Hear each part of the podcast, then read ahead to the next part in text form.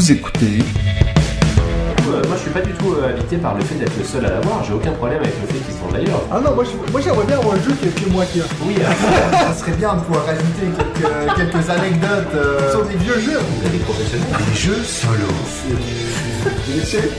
abstraits. Ah oui Benji, David et Mathieu vous présentent On joue-tu On joue-tu On joue-tu On joue-tu On joue-tu Salut tout le monde, bienvenue au deuxième épisode de la troisième saison de On joue-tu? Le podcast des jeux de société. Exactement, parce qu'il faut pas oublier que c'est quand même un podcast de ça. Oui, de Des ça. fois, on peut s'égarer. Parce qu'on va pas commencer à faire un podcast sur à quel point c'est de la daube, Attention à la ce que tu nouvelle vas dire. série Ah là de là, Lord quel of the enculé, quel enculé. Non, non, bien sûr, c'est pas de ça qu'on va parler aujourd'hui. Comment ça va, Benji? Ça va très bien, merci. Moi, j'adore cette série et donc je me régale pour le moment. Ouais, dommage que House là. of the Dragon, c'est quand même mieux. Hmm, Puis c'est- toi, David, ça va bien? Moi ça va très bien, j'ai pas encore commencé euh, à regarder ni l'une ni l'autre, donc euh, je, me porte, euh, je me porte très bien, Je- j'écoute, je, compte les points, c'est parfait. Bon, c'est- bon alors. Et vous, toi êtes, vous êtes content qu'on se retrouve euh, As usual. donc Mais après oui. deux semaines Eh oui. Toujours, on était impatients. Bon, nous, on s'est vu la semaine dernière, Mathieu. Oui, pour jouer à un jeu que tu vas sûrement nous parler après. Exactement. On à des jeux encore? Ouais, on a Ça temps. Un gros en plus. De temps en temps, Oh, le temps. Ben, on voulait déjà vous remercier parce que vous avez été très nombreux Merci. euh, à nous écouter et nombreuses Merci. aussi. Merci. Euh, on a eu déjà, je pense, plus de 1000 écoutes, euh, 1500 écoutes après, le- une, après une semaine. Donc euh, voilà. Merci beaucoup à tout le monde qui s'est justement replongé dans cette nouvelle saison de On joue-tu avec nous. Ça nous fait plaisir. Puis apparemment, ça n'a pas l'air de déranger les gens que les épisodes soient plus longs. Non. Il y en a plein dans les commentaires de la vidéo sur YouTube qui ont dit euh, Oh, on n'aurait même pas vu le temps passer. Il y en a même un qui a écrit Je l'ai écouté trois fois. Donc. euh, Oui, alors ça c'est assez, assez fort quand même, faut l'avouer. Même nous on fait pas ce genre de choses. hein. Non. On, on a un peu remarqué que vers la fin de la deuxième saison, on a un peu oublié, on a un peu laissé tomber les questions de la semaine, mais là on va y revenir en force. On a, euh, j'ai demandé la question la semaine dernière, pas dans le podcast, mais dans les commentaires, j'avais écrit aux gens de nous dire quelle était votre découverte de l'été. Euh, on a eu plusieurs commentaires encore une fois, je vais en lire deux rapidement. On a la flèche qui nous a dit mes découvertes de cet été sont Dominant Species, Smartphone Inc. et Ultimate Railroads, tous d'excellents jeux. Oui. Je sais pas si vous connaissez Dominant Species. Alors, deux non, mais je Ouais. l'ai jamais joué encore, mais c'est pour le coup, il Non. m'intéresse euh, il m'intéresse pas mal. C'est un jeu qui est mais horriblement moche. La, Ah. la couverture euh, bleu bleu bleu bleu. Alors, peut-être je confonds. Et puis, euh, mais je sais que Tom Vassell c'est un grand fan de ce jeu. Il est fan de tout lui. Ouais. Pas tout, mais certains. Ah oui, non, effectivement, c'est très très laid. je, je- je confondais avec une autre. Il n'empêche que ça me donne quand même envie parce que euh, si je ne m'abuse, Il y a des dinosaures déjà. il y a des dinosaures. ce qui Puis c'est 404 en plus en difficulté BGG, donc Oui, c'est tout pour toi. C'est pas mal, 7.8 comme note. Et puis je crois que c'est un peu un truc de euh, d'évolution de ton espèce, si je ne dis pas de bêtises. Oui, oui. 4X, C'est un gros jeu, ouais. partie en 2 et 4 heures, ouais. Benji, Franchement, c'est pour toi. C'est pour toi, Achète. ça. C'est pour toi. Mais je prendrais bien un Space Dominant Species. Bon, Smartphone Inc., on en a déjà parlé plusieurs fois sur le podcast. Et Ultimate Railroads, on en a parlé dans le mini-zode. Parce que Russian Railroad, c'était un des jeux préférés à Jen. Mm. D'ailleurs, on a aussi re- relancé les mini-zodes. Donc, euh, si vous voulez Et ça a très bien commencé. Oui, ça a très bien commencé, J'ai ouais. beaucoup aimé le top 5. Donc, euh... et ensuite, on a David Bruno qui nous dit Mes découvertes de l'été sont Cascadia, Warp's Edge et grâce à ou à cause de votre podcast Welcome to the Moon, It's a Wonderful World, Seven Wonders Duel et Under Falling Skies. Oh, Bonne oh, rentrée et merci à vous trois. Donc, il y a quand même de très bons jeux là-dedans. Ah oui? Euh, peut-être certains qu'on va reparler aujourd'hui. Peut-être. Tu penses? Peut-être. Peut-être. il y a des- Maybe. il y a des risques. Mmh. Il y a des risques. Faut savoir qu'aujourd'hui, on a, on a décidé de partir sur. euh, encore une fois, c'est un sujet qui nous a un peu été lancé par notre euh, communauté sur Patreon. C'est Emma qui a proposé euh, le sujet de. Mais elle était intéressée à savoir combien de jeux est-ce qu'on on a, on a joué plus, plus de 10 fois. J'ai eu de la misère à le dire. Oui, ça. oui. Mais parce qu'il y en a tellement peu qu'en même temps la phrase est dure à prononcer. Elle nous a demandé combien de jeux on a, qu'on a joué plus de 10 fois, puis c'est ça qu'elle a trouvé intéressant. Puis nous, on s'est un peu concerté, puis on s'est dit, ça pourrait être intéressant de regarder les jeux qu'on a joué plus de 10 fois, parce que Dieu sait qu'il y en a beaucoup moins qu'on pense. Mm. Ouais, j'ai presque honte, mais on, on en reparlera tout à l'heure. Moi, il y en avait plus que je ne le pensais. Oui, mais toi tu comptes BGA, donc forcément. Ah oui, non, mais même sans compter VGA, il y en avait quand même plus que je ne le Bravo. pensais. Donc, euh, on va vite se débarrasser des news de Des news. David. Tout est dans le vite, bien sûr. Bah, eh, bien. Rendez-vous dans 45 En minutes. plus, il y en a euh, quelques-unes. Et maintenant, place aux news de David.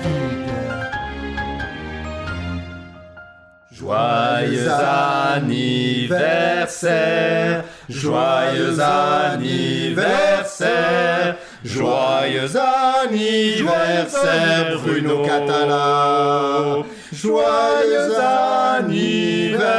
anniversaire. Oh, c'était beau. C'était pas mal. Donc, qu'est-ce qu'on fête? Pourquoi est-ce qu'on fait ça, David? On fête ça, c'est son anniversaire. C'est son anniversaire, Non. à peu près. C'est ses 20 ans. C'est ses 20 ans. C'est 20 ans de création ludique. Oh là là, donc c'est quasiment une sorte de vingtaine pour Bruno. Ouais. C'est ça, c'est la vingtaine. Il il reste jeune, c'est magnifique. Il peut quand même pas boire aux États-Unis, mais ça va venir bientôt. Donc, euh, Par tout contre, ça. il peut boire en Suisse. oui. message personnel, message personnel, Bruno, tu peux boire en Suisse. Ouais. Ça fait 4 ans qu'il peut. Ouais, c'est ça. Donc, pour fêter euh, ses 20 ans de- d'auteur de, jeu, il a, il a rédigé tout un article super intéressant sur Trick Track où il repasse vraiment toute sa carrière. Et euh, je vous recommande vivement cet article. J'ai sorti quelques éléments qui sont euh, pour moi bah, plutôt intéressants à partager. Donc, il a commencé en octobre 2002, d'où les 20 ans, à l'âge de 39 ans quand même. Donc, euh, voilà. On ne dira pas son âge Non, actuel. on, ne, on ne calcule pas, de toute façon on est Non, très mauvais non, pour euh, calculer non. ce genre de choses. Il a commencé par une trilogie chez Jeux des cartes avec Guerre et Bé, Tony et Tino et Drake and Drake. Voilà. Hmm. Mais réellement, son premier jeu fut 100 fois ni loi, qu'il a également édité chez Jeux des cartes, mais Jeux des cartes l'a fait sortir après cette trilogie. Donc il explique la trilogie, etc., euh, comment ça a été perçu par, euh, par les, des fans de, de jeux euh, sur Trick Track et autres forums. Donc ça, je vous, je vous laisserai aller lire tout ça. Maintenant, qu'est-ce qu'on peut dire d'autre? On peut dire qu'on attend avec une certaine impatience le Splendor Duel pour Oui. le 30 novembre. Mhm. On en a déjà Mhm. parlé. Sur ses 20 ans de carrière, il a quand même édité 103 jeux. Quoi, il s'est fait éditer 103 jeux pour 150 publications. Donc, qu'est-ce que les 47 autres bah, Ça peut être des extensions, Ouais. des V2 de certains jeux, etc. Les deux tiers de ces jeux, il les a fait en co-autorat. Celui qui est le plus représenté là-dedans, c'est Ludovic Montblanc, euh, Mhm. 32 fois. Donc, Ah ouais. beaucoup de jeux euh, où ils ont fait à, à deux, voire peut-être aussi à, à plus. 48 éditeurs différents, donc ça c'est assez impressionnant parce que je pense que je connais pas bien le, le monde du livre, mais le monde du livre, euh, un auteur signe souvent une exclusivité avec Ouais, euh, des éditeurs, donc je pense qu'ils en changent pas aussi souvent que ça. La 48 c'est impressionnant. Et sept- 77 illustrateurs. Alors là, les, illus- les illustrateurs sont en principe choisis par les éditeurs. Ouais. Mais voilà, donc ça c'est une partie de sa carrière. Mais de nouveau, sur Trick Track, vous allez trouver un article qui est passionnant à lire. Ouais. C'est aussi 20 sur 20 son site internet, je crois. Je sais plus s'il l'a d'abord mis ouais, sur mais je l'ai pas vu ou- sur. euh, Bah sur moi je l'ai vu sur Facebook et puis il a, il a fait un lien vers son site internet. Et c'est pour ça qu'aujourd'hui, notre invité, c'est Bruno Cat. Ah, Ah, bah, non, Enfin, ouais. Oh là là, là tu- t'imagines l'augmentation. Mais bon, on sait que c'est euh, c'est dans les plans. c'est dans les plans. Et il, puis il le sait pas encore. lui mais- non. Peut-être nommer aussi qu'il fait une petite spéciale dédicace à notre copain Sébastien Pochon. euh, dans, dans ses remerciements euh, dans lesquels Exactement. il remercie ses parents et puis il Exactement, tout à remercie fait. euh, Sébastien Tout à fait. euh, qui a été un compagnon de Et- route avec lui euh, important. Et vendredi, on va s'empresser de lui dire qu'on lui a fait une petite chanson dans cet épisode, donc euh, on compte sur lui pour, euh, pour l'écouter, bien Tout à fait. Oui, tout à j'espère. Il faut qu'il la partage. Oui. puis qu'il critique peut-être notre chant. non, c'était Ouais. parfait. C'était parfait. Sur la fin, je nous ai trouvé pas mal. On l'a fait en sol Ah, mineur. c'était- Ah, c'était beau, c'était beau. Deuxième news. Oui. Je ne sais pas si vous avez vu, mais là, il y a quelques jours, sont euh, sortis les résultats du Deutschen Spielepreises 2022. Ah, mein Gott Donc le prix public allemand des jeux 2022. Ouais. Donc c'est aussi un peu lié au Spiel, mais là c'est le public qui vote. Et qui a gagné Enfin, Ark Nova. Premier Exactement. Son premier prix, c'est dur à croire. Hein.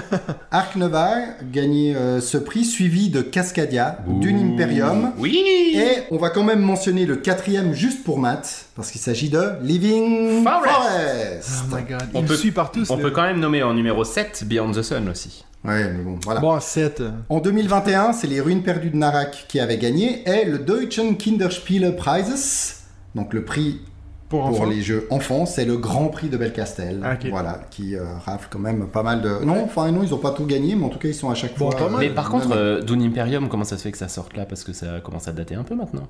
ouais, Ouais, après il faut fois, voir les sorties de- en Allemagne. euh, Je pense que c'était juste trop tard peut-être pour euh, l'année passée. Mais tu sais, on avait parlé de ça avec Cryptid. Tu sais, le jeu est sorti Oui, oui, exactement. ans. Oui, mais c'est pourtant, il était nommé au Spiel des Jahres, donc c'est bien. Spiel des Jahres, ils ont la même règle, il faut que ce soit sorti sur le sol allemand.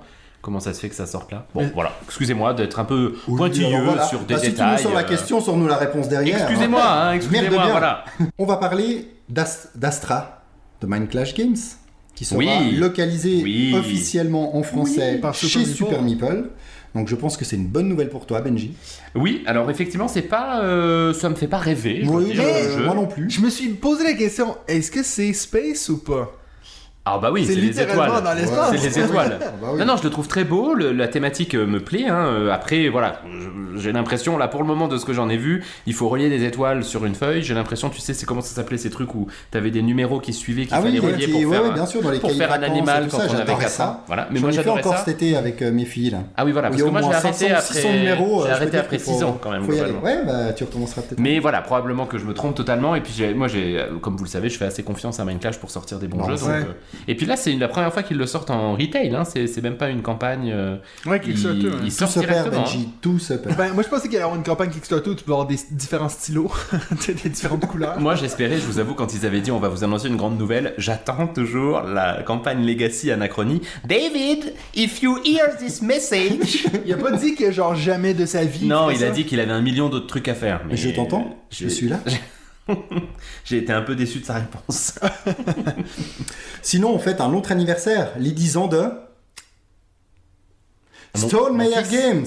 Mon dieu. Ah oui, Eh oui. c'est juste, ouais. Je l'ai Stone vu Meyer. Games. ouais, donc ouais. là, ils ont fait, ils ont envoyé des newsletters, ils ont fait leur live euh, aujourd'hui pour, euh, pour annoncer tout ça. Par contre, ont-ils commencé Petite question, piège. Ouais. Il y a 10 ans en Euh, arrière. C'était. De quoi, tu demandes le jeu qu'ils ont commencé Ouais. avec? Skytopia, non, un truc. euh, En campagne, euh, en campagne Kickstarter qui a été financée et donc ça a lancé officiellement Stone Meyer Mais c'est Games. pas- Ah, non, mais c'est pas ça, C'est viticulture. Viticulture. Ah, je pensais qu'il y avait encore un autre truc avant.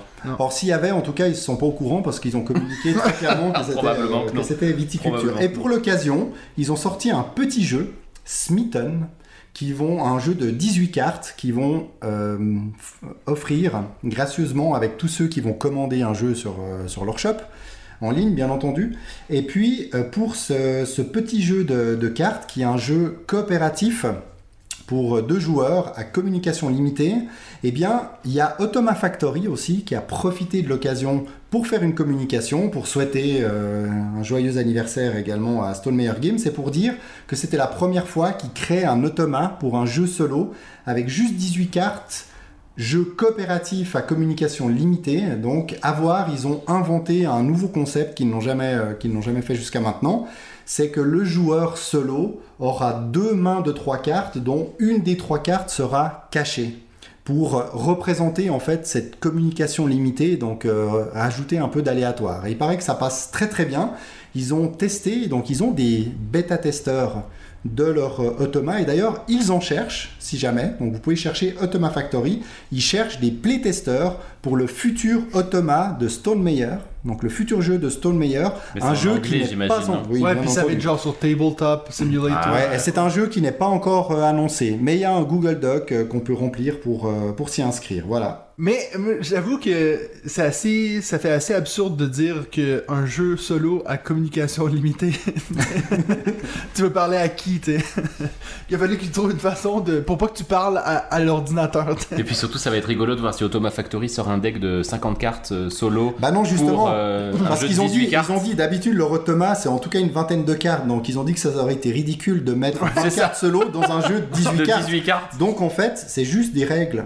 C'est juste une règle qui change et il n'y a rien qui est, qui Ok. est ajouté. C'est Donc euh, voilà, à, à tester peut-être. Donc Ouais, puis un bon gratuit dans un premier euh, temps et 10 dollars par la suite. Donc on verra si- Ouais. s'il arrive par ici. Un bon anniversaire à Stone Meyer quand même parce que nous on est assez amateurs de leur jeu. hein. On- Oui, on- moi, chacun, chacun nous, nous- a notre préféré, mais J'aime beaucoup. Chacun Bah, a son lui aussi, préféré. il aime bien. Ouais. Et puis du coup j'ai vu, j'avais oublié, mais il y a une troisième extension attendue pour Ah. euh, Tapestry. Et j'allais dire que des bonnes news sans une extension ne Ce seraient ne pas, des, pas bonnes des bonnes news. On pourrait faire un jingle pour ça. L'extension des news de David.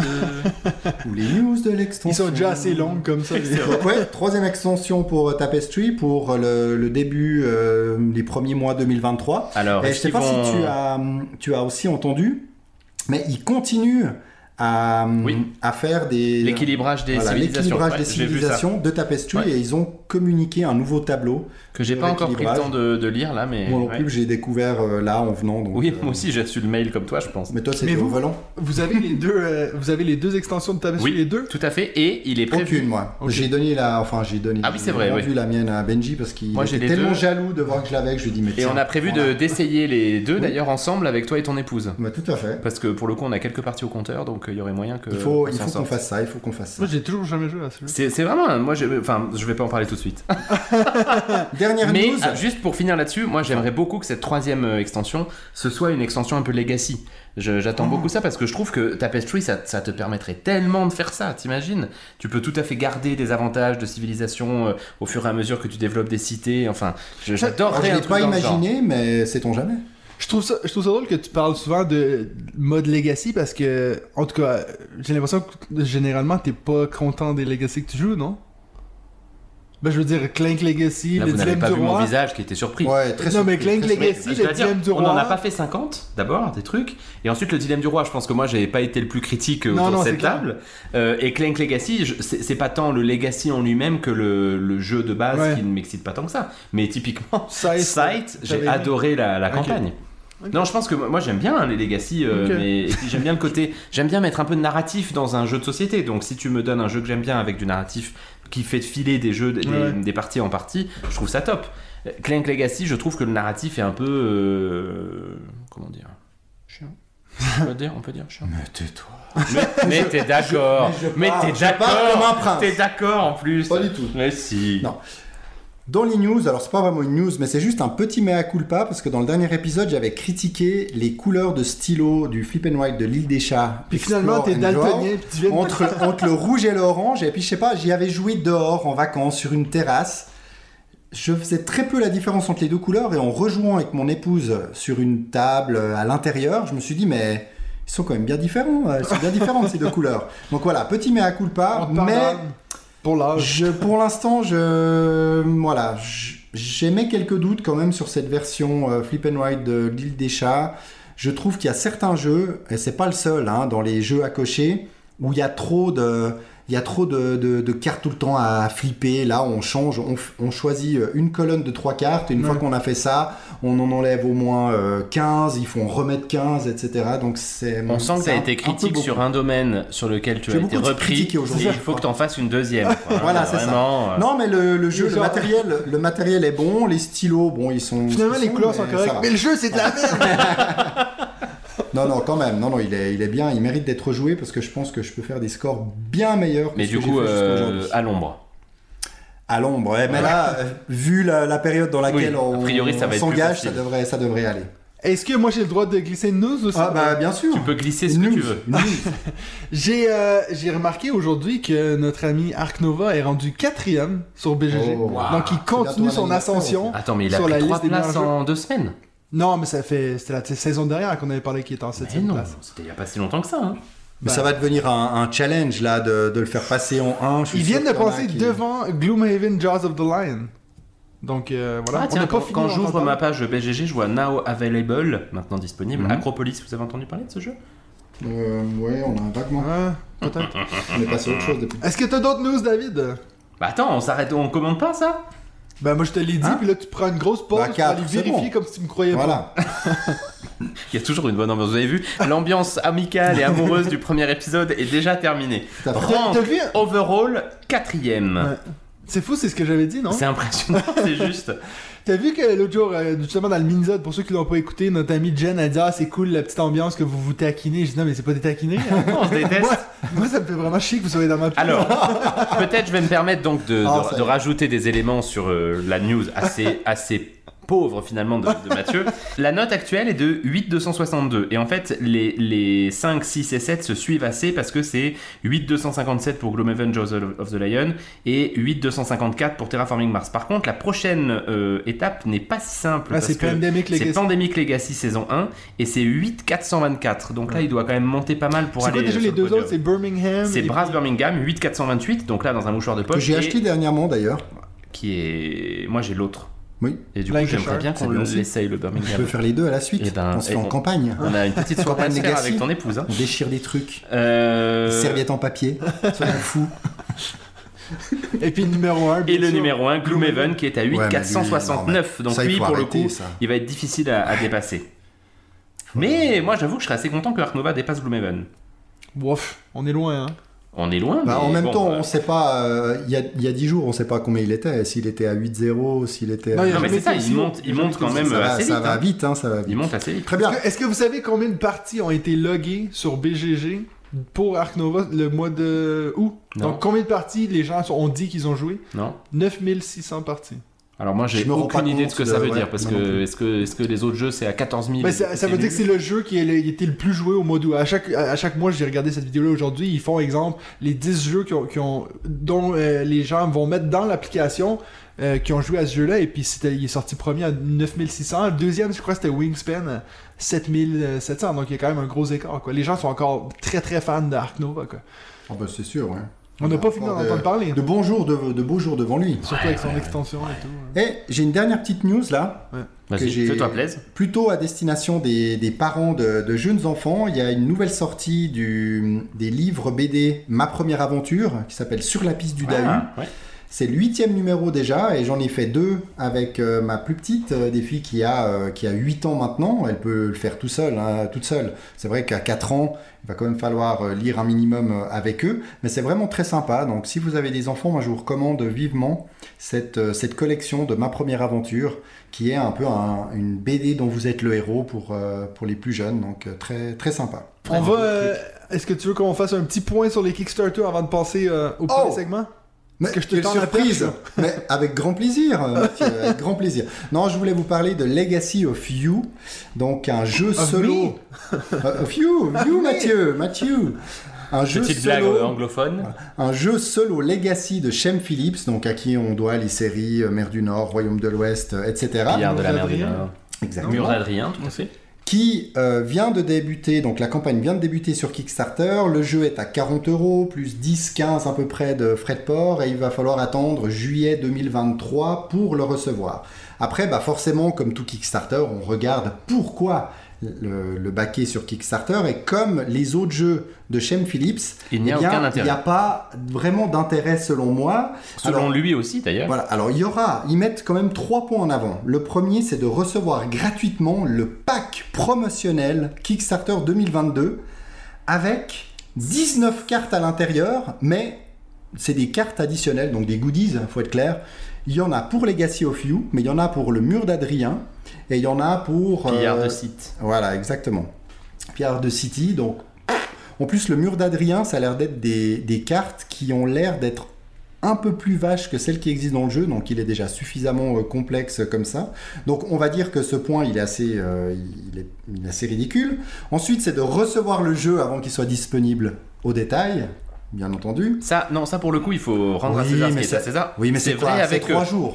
Allez, trois jours. Et encore, quand on habite en Suisse, je pense qu'on le reçoit Oui, après. alors ça c'est possible. Et puis, c'est d'acheter auprès d'une entreprise de confiance qui a fait ses preuves en matière de respect des délais de livraison. Voilà le troisième argument. Il est Est-ce- mauvais. Hein. Et ce que j'ai beaucoup aimé aussi dans leur communication, c'est que ils ont dit que euh, Garfield Games n'a jamais essayé d'utiliser des astuces marketing bon marché pour inciter les gens à ouvrir leur porte-monnaie. Donc leur objectif a toujours été et sera toujours de concevoir des jeux de qualité dont on pourra profiter, nous avec nos amis, nos familles, à plusieurs, en solo, pendant des années. Alors blablabla. Moi j'aime beaucoup. Oh là là. J'aime beaucoup es leur jeu. mauvais. J'aime beaucoup leur jeu, mais pour moi, ça, c'est déjà des astuces marketing un peu bon marché parce que le kit promotionnel et le fait qu'on le reçoit avant les autres, quand on voit déjà les, les frais de port qu'on va devoir euh, qu'on va devoir rajouter. Donc moi, ce jeu m'intéresse beaucoup. Il y a Oui. de très grandes chances que je l'achète, mais je vais l'acheter dans une boutique locale et je vais attendre parce que pas d'intérêt de le prendre selon moi sur euh, Kickstarter. Et c'est vrai que ça me fait de plus en plus ça avec les jeux euh, Kickstarter. Je sais pas Ouais. si vous il y a un jeu qui vous fait un peu de l'œil. Aujourd'hui vous êtes sur le point de cliquer mais vous vous retenez vous transpirez à grosse paire. Alors Non, là, mais- tout de suite, à l'heure où l'on parle, non, mais mi-septembre, il va quand même y avoir. ah Benji recherche. Moi j'en ai j'en ai un. Depuis aujourd'hui donc voilà j'en parle c'est Rise and Fall Ok. Ça a l'air d'être un jeu très intéressant dont j'ai lu et vu des bons retours euh, de Ludovox et 20 jeux. C'est marrant parce que c'est un jeu, la, pro- la première partie du jeu, c'est de la pose de tuiles qu'on va pouvoir empiler. Oh, tiens. Voilà. C'est- C'est original Mais- ça. Comme, un peu comme Talouva. Talouva, un jeu excellent qui, à mon avis, d'ailleurs, est le seul à faire s'empiler des, des tuiles les unes sur les autres. C'est bel et bien lui qu'on cherchait. Ouais, c'est ça. Il y a quelqu'un qui nous l'a écrit. Oui, oui, oui, c'est pour le ça. Il, a- il commentaire. avait tout à fait raison. À part ça, ce jeu a l'air vraiment super intéressant parce que cette pose de tuiles va permettre de construire le plateau de jeu. Et en fait, vous avez une première couche qui sera la couche de la mer. Donc, c'est des, vraiment des tuiles bleues pour former les, océans. Ensuite, on aura des couches de plaine, puis des couches de forêt, puis des couches de montagne et des couches de glaciers. Et tout ça va former le plateau euh, de jeu qui sera bien entendu à chaque fois, euh, à chaque fois différent. Et on sera ensuite, alors j'ai pas, j'ai pas tout analysé, mais il y aura euh, presque du 4X, mais sans le côté, sans le côté guerre, mais où on pourra quand même transformer, avoir des, des, unités ou des temples adverses et les prendre, euh, les prendre pour nous. Ça a l'air d'être un jeu euh, très très intéressant, accessible, mais qui demande quand même d'être euh, bien rejoué pour être maîtrisé. Et puis ce que je trouve assez intéressant, c'est qu'ils ont trois niveaux de, pledge. Et à chaque fois, si vous voulez, ce, niveau, si vous voulez un niveau euh, supérieur, c'est le matériel qui monte haut en gamme et c'est les meeples. Ils ont 132 meeples en bois pour Mhm. tout le monde. Mais à chaque étape de pledge, à chaque fois, ils sont traités d'une façon différente. Donc, euh, premier niveau, bah, ils sont très basiques. Ensuite, ils sont en, en deux couleurs avec euh, des formes bien travaillées. Et puis le dernier, ils sont vraiment euh, peints, ils sont euh, hyper beaux. Donc après, ça commence quand même à devenir un petit peu cher parce qu'on part à une soixantaine d'euros. Ensuite, on arrive à 90, donc 90. Puis on passe à 125, donc ça commence à faire un peu beaucoup, plus du double de prix juste pour Ouais, ouais. euh, des meeples euh, différents. Mais voilà, euh, il y a des stretch goals qui vont être annoncés, ils ne sont pas encore annoncés. Il y aura aussi euh, il y a une extension qui comprend le mode solo avec un mode asymétrique également. Je vais suivre de près cette campagne. Il reste euh, 30, plus de 30 jours, donc euh, on a le temps. Mais en tout Ouais. cas, un jeu euh, très intéressant en plein de, plein de langues. Donc euh, voilà, je, vais, je me réjouis de voir la suite. Mais peut-être que j'attendrai la sortie en boutique, comme euh, j'ai tendance maintenant à Et faire. ce serait tout à ton honneur. Alors moi, il y en avait un qui me, accessoirement quand même, dont j'avais un peu envie de parler, c'est que il est possible qu'il y ait le nouveau Tented Grail qui sort sur Kickstarter là, courant septembre.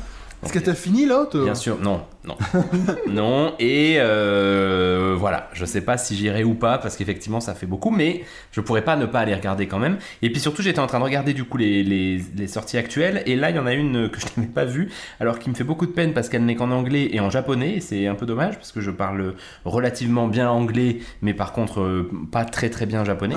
Ça Bon, en même s'appelle temps, t'es pas obligé de lire le japonais. Non. Tu peux lire l'anglais. Effectivement, mais c'est voilà. Ça s'appelle Rise of the New Sovereigns. C'était bien dit là ou pas Je pensais que t'allais dire, ça s'appelle Rise and Fall.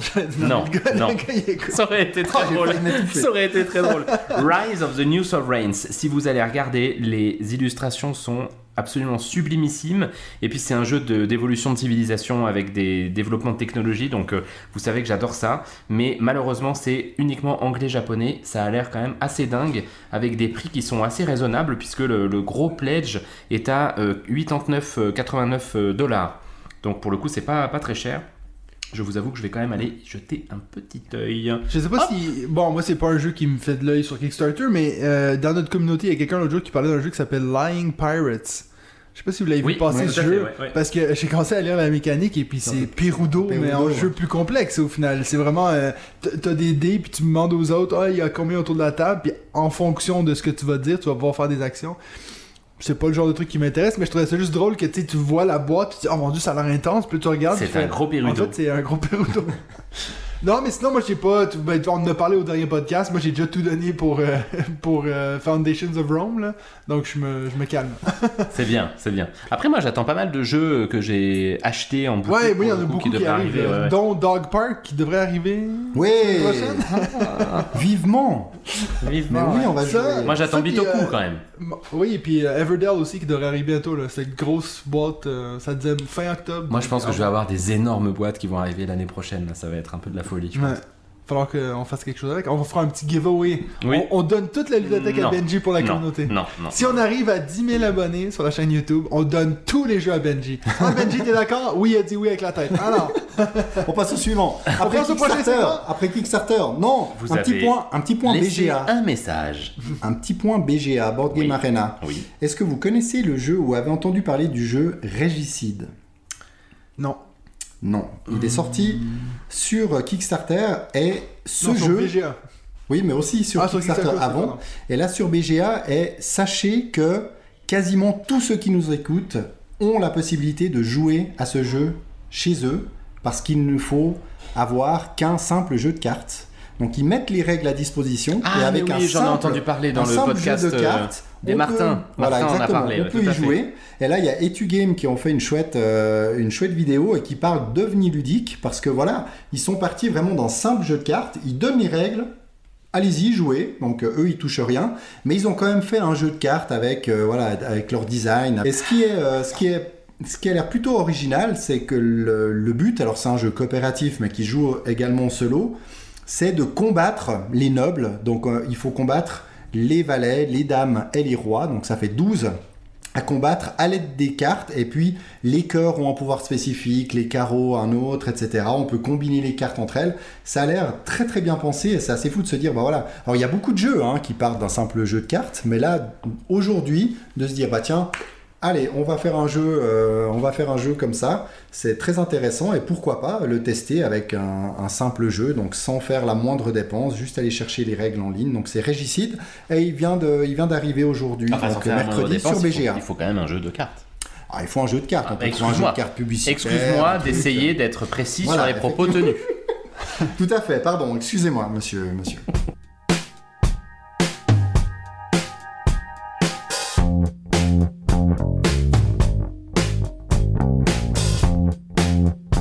Alors, pour notre premier segment, on, on a décidé de changer la donne. Euh, on vous avait dit qu'on faisait des petits changements pour la saison 3. Soyons fous. Ça, ça va plus être nécessairement notre jeu de la semaine parce que là, c'est vrai que maintenant, de attendre deux semaines, puis on reçoit de plus en plus de jeux, donc c'est vrai qu'on a envie de parler de plus d'un jeu. Donc, euh, ça va plus être nos expériences ludiques depuis le dernier podcast. Ça va plus être dans ce sens-là, donc on pourrait potentiellement parler de plus de jeux. Bien sûr, je compte sur toi, David, que si tu as plusieurs jeux à parler, tu vas les expliquer très rapidement. Très rapide. Franchement. Mais moi, je vais, je vais d'ailleurs commencer parce que je vais commencer avec un jeu que j'ai eu la chance d'essayer. Ben, la chance à voir, mais un jeu que j'ai pu jouer avec toi, David. Euh, c'est un jeu qui s'appelle Mm. Harry Potter Stupid. Oh. Oh. Donc, Oh mon Dieu. voilà. Quel euh, bonheur. C'est un jeu qui fait beaucoup le buzz en ce moment. Euh, en tout cas, j'ai vu sur Instagram, il y a tout le monde qui, qui poste là-dessus. Donc, c'est euh, un jeu sur Harry Potter, dans l'univers de Harry Potter. Euh, Un peu en préambule, je suis pas le plus grand fan de Harry Potter. Les- J'ai regardé tous les Là, films. je vous assure que nous, on n'a pas fait de pari avec Mathieu pour qu'il dise Harry Potter dix Harry fois Potter. en, en moins d'une minute, hein, parce que là, si vous comptez, on en est à 4. Harry Potter. Harry Potter. Harry Potter. Mais Harry. En, France, on dit Harry Potter. Hein. mais Harry Potter. Harry Potter Stupéfix. Euh, non, je suis pas le plus grand fan de cet univers-là. J'ai regardé les films. quel univers J'ai rien contre euh, l'univers de Harry Potter. Ah, moi, je vais le dire, hein, j'en ai rien à battre. Mais oui, donc, euh, Non, je vais juste dire, on n'était pas juste les deux, hein, parce que c'est vrai que si quelqu'un nous, nous écoute puis dit euh, ah mais bon c'est parce que vous avez joué à deux, non non on était huit, hein, on était au grand max là, on a on a vraiment mis tout ce qu'il fallait pour, on, est- on avait toutes les conditions réunies pour faire un, un bon stupéfiant. Bon, allez-y, parce que moi, j'attends votre critique. Là, Oui, oui, Ah, j'étais pas ça là, vient, moi. ça vient. Alors, faut savoir que moi, quand j'ai commencé à expliquer les règles, qui pourtant ne sont pas compliquées, euh, à chaque fois que j'ajoutais un point de règle ou quelque chose, il y avait un soupir autour de la table. C'était vraiment pas. Tu sais- tu sais, quand tu sais que le jeu ça va planter. Et puis moi, j'essayais de pas tu sais, influencer le truc, puis j'étais genre vraiment comme non, non, mais ça va être cool, faut faire comme ça, puis faut se pointer avec des baguettes. Ouais, le, puis- le ventre, la poitrine, hein, pas, pas Oui, les yeux. Il est écrit euh, qu'il faut pas se pointer dans le visage parce que bien sûr. Mais euh, donc Et parce que la baguette, elle lance des trucs non parce que ben non mais parce que t'imagines les gamins qui vont se pointer ça dans, les- dans Ah, le ok. donc ça dit que tu vises le torse, ce qui est franchement bien réfléchi. euh. Mais en tout cas, Euh, ce que j'ai à dire de ce jeu-là, c'est que c'est. Bon, j'en ai parlé sur la vidéo que j'ai fait mercredi, qui est sortie euh, aujourd'hui au moment où on enregistre ça. Euh, j'ai essayé de penser à la fin de cette partie-là, je me dis, ok, c'est juste pas un jeu pour nous. Mais j'essaie de penser, ça serait pour qui ce jeu-là, puis je suis pas capable de vous donner une réponse. Je pense pas que c'est nécessairement pour des gens qui sont fans de l'univers, parce qu'au final, qu'est-ce que tu fais? Tu vas pointer des gens puis dire euh, stupéfixe ou tu vas dire euh, c'est quoi l'autre? Protège Togo protego ou je sais pas trop quoi là on n'a pas tellement respecté les, les phrases. euh, Ouais, j'avoue qu'il c'était y a pour une ça. personne, ben, il y a une personne qui le fait. Il y a une personne qui le fait, et puis à chaque fois qu'il le faisait, c'était le gros rire autour de la table, alors que le gars, il faisait juste ce qu'il fallait faire, tu vois. Mais ça montrait à quel point les gens étaient pas du tout investis dans le jeu. Mais donc voilà. Donc je, je, je pourrais même pas dire si vous êtes fan d'Harry Potter, puis vous aimez les jeux à 8. Et non, parce que moi, je suis quelqu'un en général qui est assez partant pour des jeux d'ambiance. Je pense entre nous trois, c'est clairement moi le plus partant pour ça. Donc les gros, jeux comme ça. Et puis j'ai eu le malheur de constater après qu'en fait c'est une rethématisation de Cash and Guns. Donc le jeu Cash and Guns avec les petits fusils en forme, en styromousse là. C'est un jeu que j'aimais déjà pas à la base. Donc c'est sûr que d'office, si vous, vous aimez aussi pas ce jeu-là, ben sautez pas sur Stupéfix. D'ailleurs, j'ai été un peu déçu de voir qu'il était pas écrit à quelque part dans le livre, que c'est, sais, sur la boîte, sais, un, un jeu Cash and Guns ou quelque chose, parce que Oui, on mais là encore, Enfin, on, peut- on pourrait probablement imaginer que, à part pour les euh, 1000 personnes qui suivent un petit peu l'actualité ludique, dire c'est un jeu issu de Cash and Gun, Oui, il y a pas personne de ne le saura. Ouais, mais juste en petit derrière la boîte clients. pour les gens vraiment Ouais. tarés à tout lire. Moi, ce que je me demande, c'est est-ce que Ludovic Maublanc a vraiment été impliqué dans cette réédition Parce qu'au final, euh, il n'y avait rien à faire. Enfin, tout Ouais. est dans le matériel et la rethématisation. C'est-à-dire que l'auteur, finalement, n'a pas grand-chose à, à apporter. Ouais. Donc euh, oui, bah voilà, un jeu à licence qui risque quand même de se vendre... euh, façon assez intéressante Bon, pour, eux avec les fêtes euh, qui arrivent. T'as parlé de- du matériel, mais franchement, s'il y a un truc qui est génial avec ce jeu, le matériel, les cartes, ils sont c'est surtout super belle cartes. qualité. ouais, ouais. Bon, t'as les petites baguettes, ok, c'est pas le truc qui, me botte à fond, mais il y en a 8 dans la boîte, et puis les 8 sont uniques. Fait que tu tu peux vraiment, si t'es vraiment fan, ben t'as 8 baguettes magiques. Et puis en plus, tu la boîte te sert de compte-point, donc ça c'est assez cool. Il il y, a vraiment juste, au niveau du matériel, le seul truc horrible, c'est la couverture. Cette grosse couverture que tous les jeux Harry Potter ont. Euh, il y aurait pu, pourquoi on pourrait pas une fois demander à un artiste redessine le- Non, ce monde Bah, ils l'ont ils l'ont fait, ils l'ont fait pour 6000 euros par exemple. Ah, Les- Oui. T'imagines les droits sur Harry Potter, à mon avis, tu dois pas avoir le droit de faire ce que tu veux aussi facilement. Hein, Ben euh, regarde Marvel, si tu regardes Dice Throne, c'est pas les vrais dessins, euh, tu vois. vrai. Je sais que c'est pas le même univers, hein, mais je Non, dis non, juste, non, non, c'est quand même pas le même univers. Mais Similo, c'est vrai qu'ils ont fait des illustrations vraiment euh, nickel. Elles sont, elles sont magnifiques. Là, bon, bah après, euh, vous voyez, c'est un, un parti, euh, c'est un parti pris. En tout cas, sur les 8 personnes euh, qui étaient autour de la un. table, il n'y en a pas un qui a vraiment apprécié euh, Alors, la moi- partie. Mais... Moi, j'y ai pas joué, mais en revanche, je savais pas que c'était une, relocalisation de, de Cash and Gun, et il y a quand même des vrais amateurs de Cash and Oui, Gun. Oui, oui, oui. S'il y a des gens qui aiment Cash and Gun, on peut quand même imaginer que ce.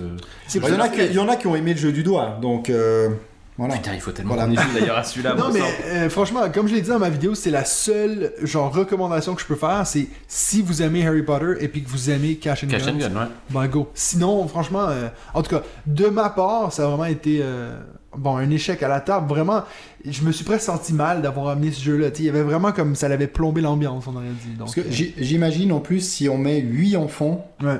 À jouer Ah, ensemble à ce jeu, ça va partir dans tous les sens parce qu'on peut tellement s'y tricher, on bouge la baguette, toi, etc. Je ne sais pas si, je ne sais pas ça. Donc ça oblige peut-être d'avoir des parents qui vont canaliser tout ça, organiser, et donc les parents risquent un peu de souffrir en jouant à ce jeu euh, parce qu'ils vont, à mon avis, pas l'apprécier. euh. Donc voilà, nous en tout cas on est passé à côté, maintenant ça risque de plaire à d'autres, tant Ouais. mieux. Mais renseignez-vous quand même avant de l'offrir au premier enfant de votre entourage qui euh, s'intéresse à l'univers d'Harry Potter. Oui, parce qu'en plus, nous, on y a joué jeux à à 8. jouer. Mhm. T'imagines, c'est exemple, tu joues ça à 4, ça doit être encore plus. euh, En tout cas. Donc voilà, c'est- euh, Stupéfix, c'est tombé à l'eau pour nous, pour moi puis David. Euh, Benji, je vais te, avant de parler de mon autre jeu, je vais te laisser enchaîner avec ton expérience ludique. Alors, donc j'en ai plusieurs, puisque le principe maintenant, Oui, c'est mais- qu'on ait plusieurs expériences. Oui, oui, mais je veux. Euh, écoute, avant. Après ça, il faut que ça me revienne, parce je- que je sais je- qu'avec David, on va le perdre pendant. Je vais, 10 je vais en avoir euh, une en commun avec toi dont on va peut-être parler euh, plutôt tout à l'heure. Moi, je voudrais commencer par Maudit Maudit. Euh, que j'ai testé en Ouais. famille. On, on l'a reçu la, la semaine dernière là. euh, Asmodee, ouais. euh, de, de Asmodee, donc euh, qui est chez Cocktail Games, Ouais. euh, et puis qui est sorti ou qui va sortir euh, très prochainement, je me rappelle plus du tout. Et euh, bon, f- je, je- je l'avais, on, on l'a reçu, et puis vous savez que c'est pas les jeux que sur lesquels je me jette euh, Ouais. en général. C'est un petit jeu de cartes, euh, un jeu de, de guessing où euh, vous devez faire deviner un mot euh, à votre équipe.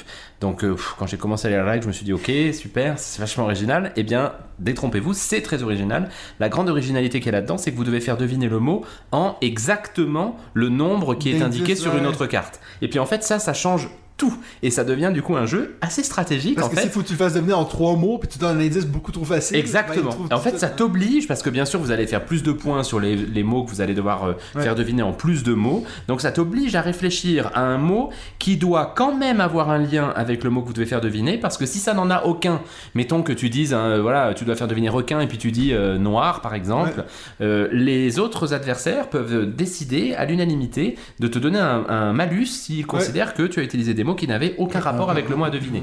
Donc ça t'oblige à vraiment réfléchir à trouver un mot qui ait un rapport, mais qui ne soit pas trop près pour te permettre de petit à petit arriver vers le truc. Euh, Mais attends, c'est c'est pas coopératif. Alors c'est euh, non parce qu'à la fin c'est des points quand même que Ok, tu calcules. Ouais. Mais euh, écoute, moi j'ai joué ça euh, en famille, du coup, avec les enfants et mon épouse et puis ma belle-mère qui était là cette semaine avec qui on a joué à ce jeu. Et franchement, on a passé un super moment, on rigole bien parce que tu, tu te prends au jeu d'essayer de trouver le truc. Et puis, je suis pas un grand fan de, de faire deviner De des, mots, des mots, puis- mais là, franchement, cette particularité, elle donne vraiment un sel très particulier à ce jeu. Donc, Ouais. je vous le recommande à 100%. C'est vraiment un super party game Ah, cool. qui plaira à tout le monde. Il est pas très compliqué parce qu'en fait, quand vous pouvez faire deviner, euh, vous avez une carte en fait sur laquelle il y a deux mots possibles que vous pouvez faire deviner parmi euh, huit, Ouais. je crois. Et donc pour les enfants, vous pourriez aussi choisir un mot avec, euh, il faut faire deviner en un ou deux par exemple. Ouais. Et puis ça, c'est un peu plus classique. Mais pour les adultes, il y a ce côté challenging là de faire deviner un truc en quatre ou cinq mots. Moi, j'ai vraiment passé des super moments et je vous recommande ce jeu maudit, maudit. Mais ça veut dire que les autres joueurs ne savent pas c'est en combien de mots que toi Non. tu dois le faire. Eh non. Parce que ça veut dire. ouais, sinon, Et- je les imagine trop troller. Et le principe, c'est que s'il y a quelqu'un qui le trouve avec le bon nombre de mots, Ouais. les deux font les points. Ah celui ouais. qui a fait deviner, celui qui a font le nombre de points que le nombre de mots nécessaires. Ok, Donc si tu devais le faire en 5, tu fais 5 points. Et puis si tu le fais deviner plus tôt, toi tu fais 0 points et l'autre fait quand même le nombre de, de- Ah, d'indices cool. qu'il a eu. Donc si tu devais faire deviner en 5 et qu'au bout de 3 quelqu'un le trouve, bah, l'autre fait fait 3 trois points et toi t'en fais 0.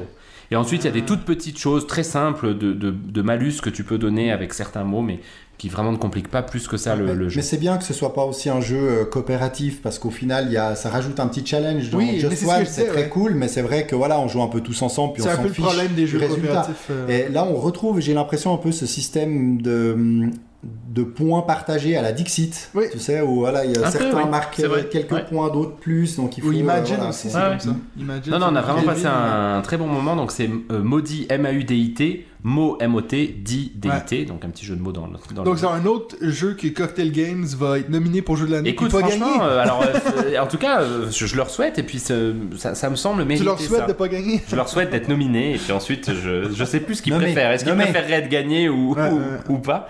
Mais c'est c'est vraiment top. Et, et puis, la, la boîte est Ah, très tu jolie. Les ouais. illustrations sont très sympas. C'est un super bon petit jeu. Ils sont en feu, Cocktail. Maudit, maudit.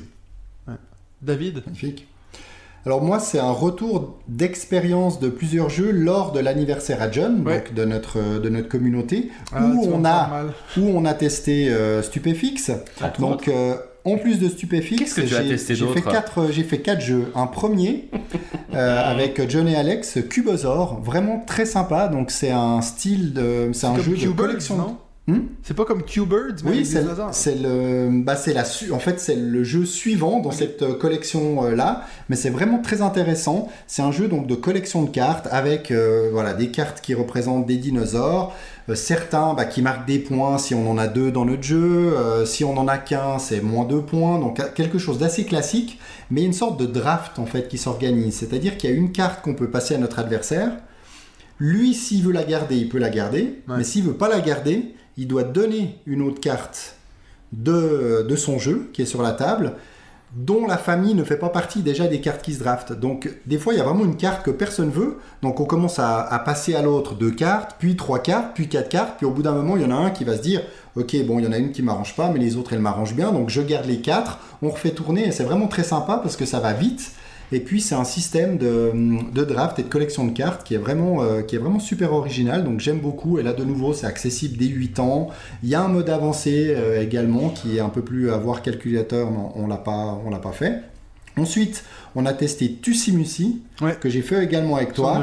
Alors, un jeu de, de draft de tuiles, je le recommanderais pas à des joueurs, euh, à des joueurs experts ou des choses Ouais. comme ça. Maintenant, pour initier quelqu'un qui n'a pas l'habitude de jouer au draft, ça peut être assez intéressant. Si on a l'habitude de jouer, j'ai l'impression qu'on va très vite s'en lasser. Ouais, Mais voilà, il y a un concept qui est assez ça. intéressant. Donc, ce jeu a été créé par Elizabeth Hargrave Oh, comme c'est fait bien dit. Wingspan et. et euh, Mariposa Mariposa, les papillons. et le Fox machin là, que vous parliez la semaine dernière. là. que personne ne parle.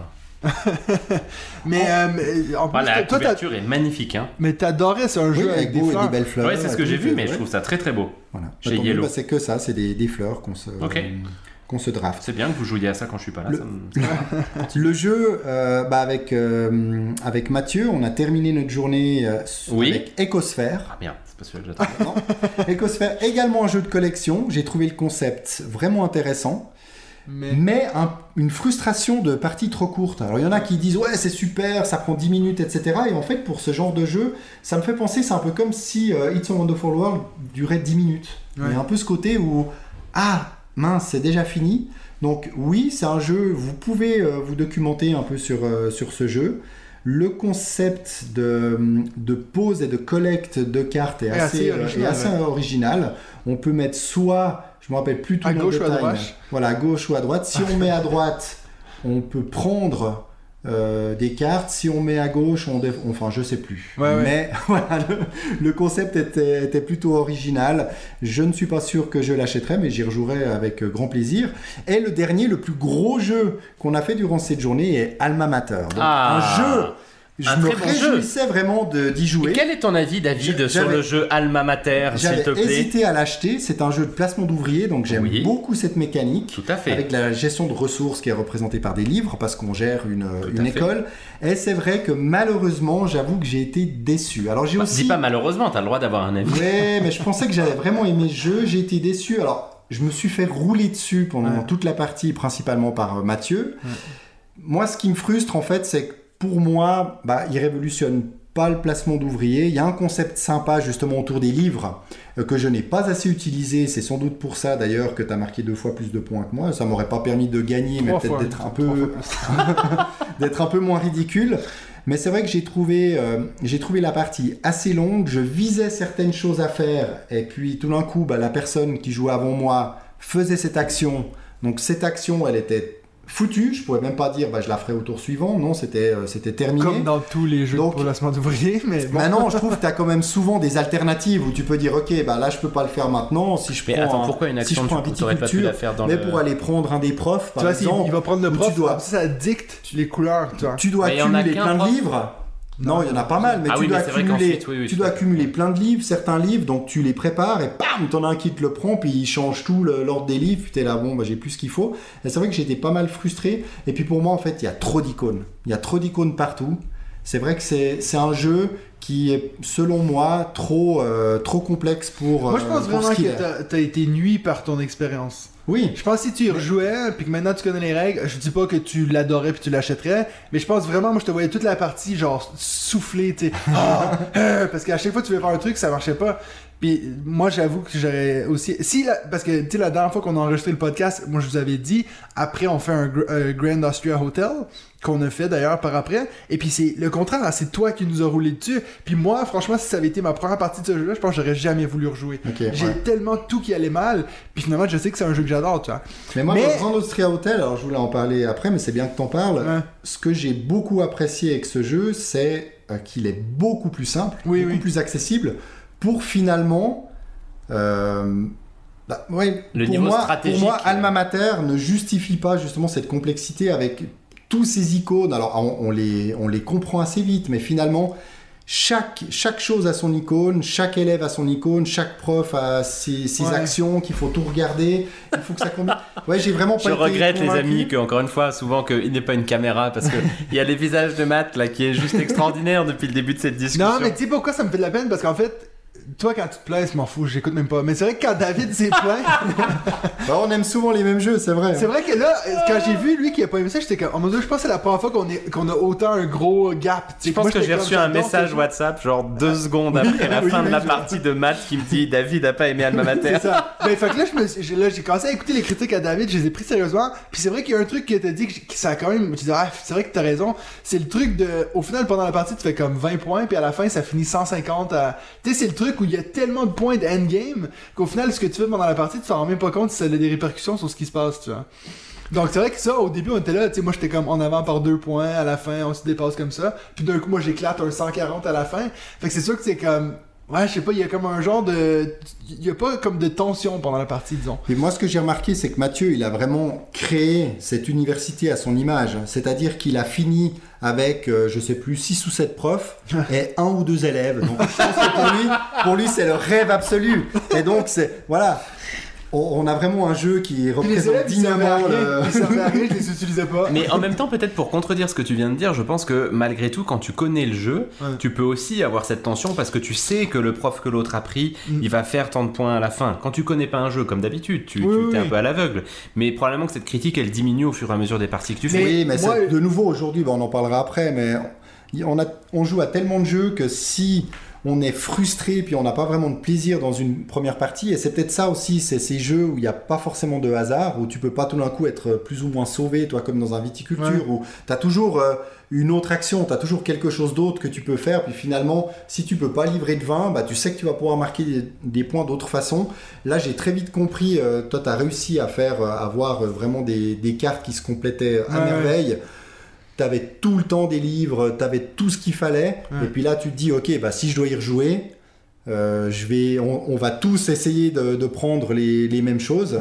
mais est-ce que vraiment j'ai envie d'y rejouer? Je dirais pas non, hein. s'il y avait que ce jeu-là sur une table, je dirais pas ah non sans Oui. moi. Si vraiment il y a Mais que voilà. ce jeu-là et que tu as une arme sur la tempe, effectivement, je dirais Voilà, peut-être oui, mais. peut-être là aussi, tu vois, je, je suis pas sûr quand même que ça m'embête de devoir défendre Alma Mater, mais euh, moi, je, je pense que plutôt que la complexité ou, euh, ou, ou les autres arguments que tu disais, ce qui est quand même compliqué, je me rends compte de plus en plus, c'est quand tu fais une partie avec des gens qui savent très bien jouer à un jeu. Et en fait, là, toi, Tu rames à 100%. Non, mais tu vois, qui, Ouais. qui connaissent le jeu en fait. Ouais. Toi, tu comprends rien à ce qui se passe. C'est pour ça que j'appréhende presque un peu notre première partie d'Everdell. Parce que toi, tu le joues parfaitement, toi, tu le joues parfaitement aussi. Moi, j'y ai jamais joué. J'ai joué moins de dis, 10 fois. la, ouais, la première fois qu'on va y jouer, moi je vais juste découvrir le jeu. Et quand tu découvres et que les autres font des combos de malades, il y a quand même une sensation d'être un peu une grosse merde. Bah, qui toi, est pas eu ça avec forcément euh, très agréable. Quand on a joué à Oui, Teotihuacan. tout à fait. Ouais, ouais. je- j'avais pas trop accroché parce que pas trop ce que Alors, je pense que j'ai pas trop accroché parce que je continue à le trouver très moche, hein, ce jeu. Mais, Ah par contre, non, c'est- franchement, euh, ça m'a pas tant fait. Oui, bah oui, il est pas beau. Euh, ça m'a pas tant fait ça. Enfin. Euh, Il y a eu cette sensation parce que je me suis donc fait écraser par Nadia Ouais. et Matt, mais pour le coup j'avais quand même envie d'en refaire une parce que je le trouve Ouais. assez intéressant. Mais sur, euh, sur, sur, sur d'autres jeux, je, je vois très bien la sensation que tu as pu avoir et franchement c'est c'est quand même difficile quand tu fais toi une première partie et que tout le monde connaît autour du jeu, tu sens Il y avait que... que Matt sur les trois qui le. Non, non, ils ont déjà joué John et, John et Alex. Ah mais il y avait pas. Non, ils Ah, ok, pardon, pardon. avec sur euh, Kanban. Ah ok. On fait Kanban Vous Evil. avez pas qu'on a- fait un Kanban du coup? Non, je crois qu'on a eu Oh. le temps de finir notre partie d'Alma Mater, qu'ils avaient tout juste fini d'expliquer les règles. Ah bah ouais, ouais, c'est sûr. que- Puis euh, d'ailleurs, ils ont fini parce que c'était dans un Ah refuge, puis il y avait dire. pas de lumière, et puis on les a vus, nous, quand on est parti, il y avait presque plus de soleil, puis ils commençaient, c'était quoi, euh, Praga? Praga Caputreini. Ouais, Et oui. puis euh, ils, ont, ils ont envoyé des photos dans le groupe, ils jouaient avec la, la- la lampe de poche de leur Du téléphone. téléphone. J'ai j'ai dit, j'ai dit à Matt, j'ai dit, s'ils veulent finir cette partie, je pense que ça va être euh, à, la, poche. à la lampe du, du smartphone. Et ça n'a pas manqué. Ils sont- C'est des malades. Bon, moi je vais enchaîner avec. euh, bon, là, j'ai été assez négatif avec euh, mon premier jeu, mais mon deuxième jeu, c'est euh, une de mes claques ludiques de l'année. Qui est venu d'ailleurs dans la même boîte que Maudit Maudit, donc dans cette grosse boîte qu'on a reçue d'Asmodee. ça allait être The Great Wall. J'ai l'autre jour, ben j'ai j'ai- ah oui ben ça je, je sais que toi tu vas en parler donc euh, j'attends. Mais non donc euh, j'avais tout le, le- mon dimanche j'étais assez tranquille, j'avais rien à faire. Je dis ah ben je vais me lancer un jeu solo. Puis là j'ai regardé ma ludothèque, je dis qu'est-ce que je pourrais jouer en solo? Et puis j'ai vu cette grosse boîte de Massive Darkness Ouh, 2 t'as joué. Que justement ben j'avais aucun intérêt envers ce jeu, je le connaissais pas. Déjà moi quand je vois un jeu qui a un 2 dessus comme si c'est une suite puis je savais pas qu'il y avait un 1, je me dis c'est pas bon signe. Euh, mais il y a quelqu'un dans la communauté euh, Patreon qui quand il a vu que j'ai reçu ce jeu-là, il était super jaloux puis ah mon dieu trop cool. Euh, c'est Hugo S4 qui disait ça. Et puis ben j'y ai joué et puis franchement c'est la première fois de ma vie que j'ai vraiment du plaisir dans un jeu solo. que vraiment, genre, j'ai Enfin, fini c'est le la premier deuxième fois qu'il scénario. dit ça parce qu'il l'a déjà dit pour Welcome to the Moon. Mais bon. Oui, non, non, c'est vrai, t'as raison. T'as raison. Il l'a dit une demi-seconde pour euh, Saison Tented 2, Grail, quand épisode même. 3, et il l'avait dit pour Tented Grail. Une ouais, fois, mais il l'a dit Tainted qu'une Grail- fois. Ouais, non, c'est vrai. Mais Tainted Grail, c'est pas pareil. J'ai pas eu Continue, le même continue, plaisir. Mathieu. J'ai pas eu le même plaisir. Tainted Grail, l'histoire incroyable et tout, mais en fait, j'ai trouvé c'est quoi mon problème C'est que j'aime pas les jeux narratifs. Moi, le truc où je suis obligé de m'arrêter puis lire euh, 20 minutes de texte, ça m'intéresse pas. Puis c'est ce que Massive Darkness a pas. En haut, t'as genre un paragraphe qui dit là, il faut que t'ailles là-bas puis fais ceci. Taper Moi, j'ai un plaisir fou à jouer à ça. C'est enfin le jeu Diablo, Diablo. qu'on cherchait. C'est exactement ça. Puis ce qui est vraiment cool, c'est pour moi qui vient de Gloomhaven, Jaws of the Lion, que j'ai trouvé que c'était mon meilleur jeu ever, c'est que ça te prend de l'investissement, ça te prend 20 parties pour, pour arriver à un personnage qui est fort. Là, c'est en une partie de deux heures, tu montes ton personnage jusqu'au bout, tu vas tout upgrader ton personnage, tout, puis à la fin, ben, tu ranges tout, puis tu recommences une nouvelle partie la, fois d'après. Fait que t'as pas justement ce suivi de campagne. Donc les gens qui aiment les jeux campagne et tout vont peut-être être déçus de ce jeu-là. Mais moi, ce que je trouve chouette, c'est de me dire, hey, si j'ai des potes qui viennent ici puis qui ont, envie de se lancer dans un genre de truc comme ça, Dungeon Crawl, mais qui dure que deux heures puis on boucle le tout puis c'est, tout, puis que tu as cette montée en puissance, tu as l'excitation de, ah, je monte de niveau, je vais changer. Tu peux même, euh, tu reçois tellement d'objets, comme dans Diablo, tu reçois plein de loot, puis en fait, si tu as comme trois objets communs, tu peux les échanger à la forge contre un objet d'une, valeur supérieure. Fait que moi, toute la partie, j'étais là, puis j'ai, j'ai tout sorti mes extensions sur la table, j'avais tout le jeu comme ça, là. Puis j'ai, franchement, j'ai adoré. C'est un de mes meilleurs jeux de 2022. Euh, Wow, j'ai, tu donnes envie, j'ai là. directement, euh, j'ai, tout commandé les petites extensions Par, et par tout. contre, si, euh, si on veut jouer avec toi, faut qu'on vienne avec euh, notre table, c'est ça? Alors, euh, non, mais en fait, ça prend autant de place que tu joues à 1 ou à 3, mais, Ah, ok. euh, mais je sais pas si toi t'aimerais ça, Benji. Parce Écoute, en c'est tout cas, là, la pense- façon dont tu le vends me plaît bien. Ouais. Parce que tu vois, moi je suis pas un grand fan des dungeon crawl. J'aime beaucoup que les dis, jeux euh. narratifs, mais le dungeon crawl en lui-même me, me plaît pas des masses. Ouais. Euh, et, et en revanche, tu vois, faire un dungeon crawl de deux heures avec une sensation de montée en puissance, pour le coup, ça peut, ça peut me plaire. Ouais, hein. Ouais. Tu, tu me donnes envie de l'essayer en tout cas. Puis en fait, j'ai vu par, par la suite que c'est les mêmes créateurs. C'est les mêmes créateurs que Zombicide. Et puis, euh, Ah. on est vraiment sur le même style artistique. D'ailleurs, il y a un genre de pack d'extension où tu peux mettre des personnages de Zombicide Black Plague dans celui-là. Ah. Bref. Les amis, c'est Zombicide qui m'y fait penser. Je me suis trompé, c'est pas Tented Grail qui va sortir mi-septembre, c'est le, le nouveau Simon de Dune.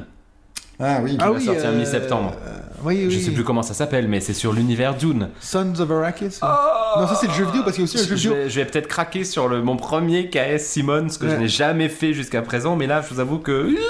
Ils sont en train de tout sujet. le, le- tout, tout le, le- le marketing de Dune euh, depuis le film. Ah c'est oui, fou en fait. oui, oui. Mais ça jeux de mérite, société, les l'univers jeux mérite vidéo. tellement. Il y a un gros jeu vidéo, j'ai mis dans le groupe, je sais pas si t'as vu l'autre jour, là, une bande-annonce pour un jeu vidéo, là, c'est- Ouais, ouais, incroyable. En tout Mais cas, tu vois, il y a des univers narratifs comme ça extraordinaires avec des histoires de dingue qui s'étendent sur des âges et des âges et des dizaines de milliers d'années avec des elfes, des nains et des, et des balrogs par exemple qui méritent tout à fait d'être faits en série. peut-être- pas une série Amazon, mais euh, le...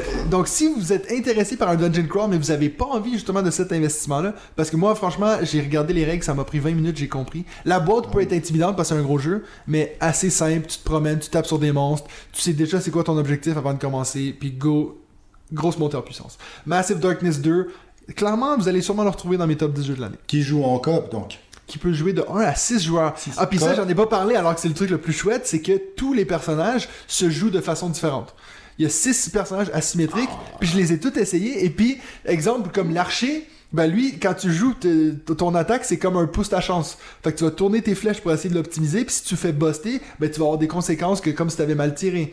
Je les ai pas tous essayés, mais comme le paladin, c'est bien sûr celui qui va vraiment aider le groupe. T'as le, le, le rogue, en fait, le, en français, il appelle ça le roublard. J'avais jamais entendu ce mot.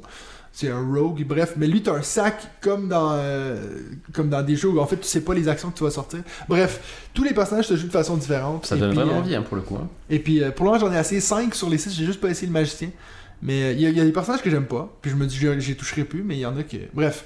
Donc euh, là, le- ce qui me fait un Bah, peu. À jouer, à jouer ensemble. Ce que je suis pas content en fait, c'est que c'est un des rares jeux que je me dis celui-là j'aurais aimé faire le all-in parce que tu vois, je suis tout content puis je vois que les extensions, c'est d'autres personnages qui se jouent de façon différente. tu est il y a sorti des- en caisse ou bien? Il y a c'était un gros KS qui, qui a été livré au mois de juillet, je crois. D'accord. D'ailleurs, moi j'ai tout mis un groupe, je sais pas si vous l'avez vu dans le groupe des euh, donc des gens de la région en, en Suisse qui potentiellement pourraient vendre des jeux de société. Puis j'ai demandé si quelqu'un vendait son KS.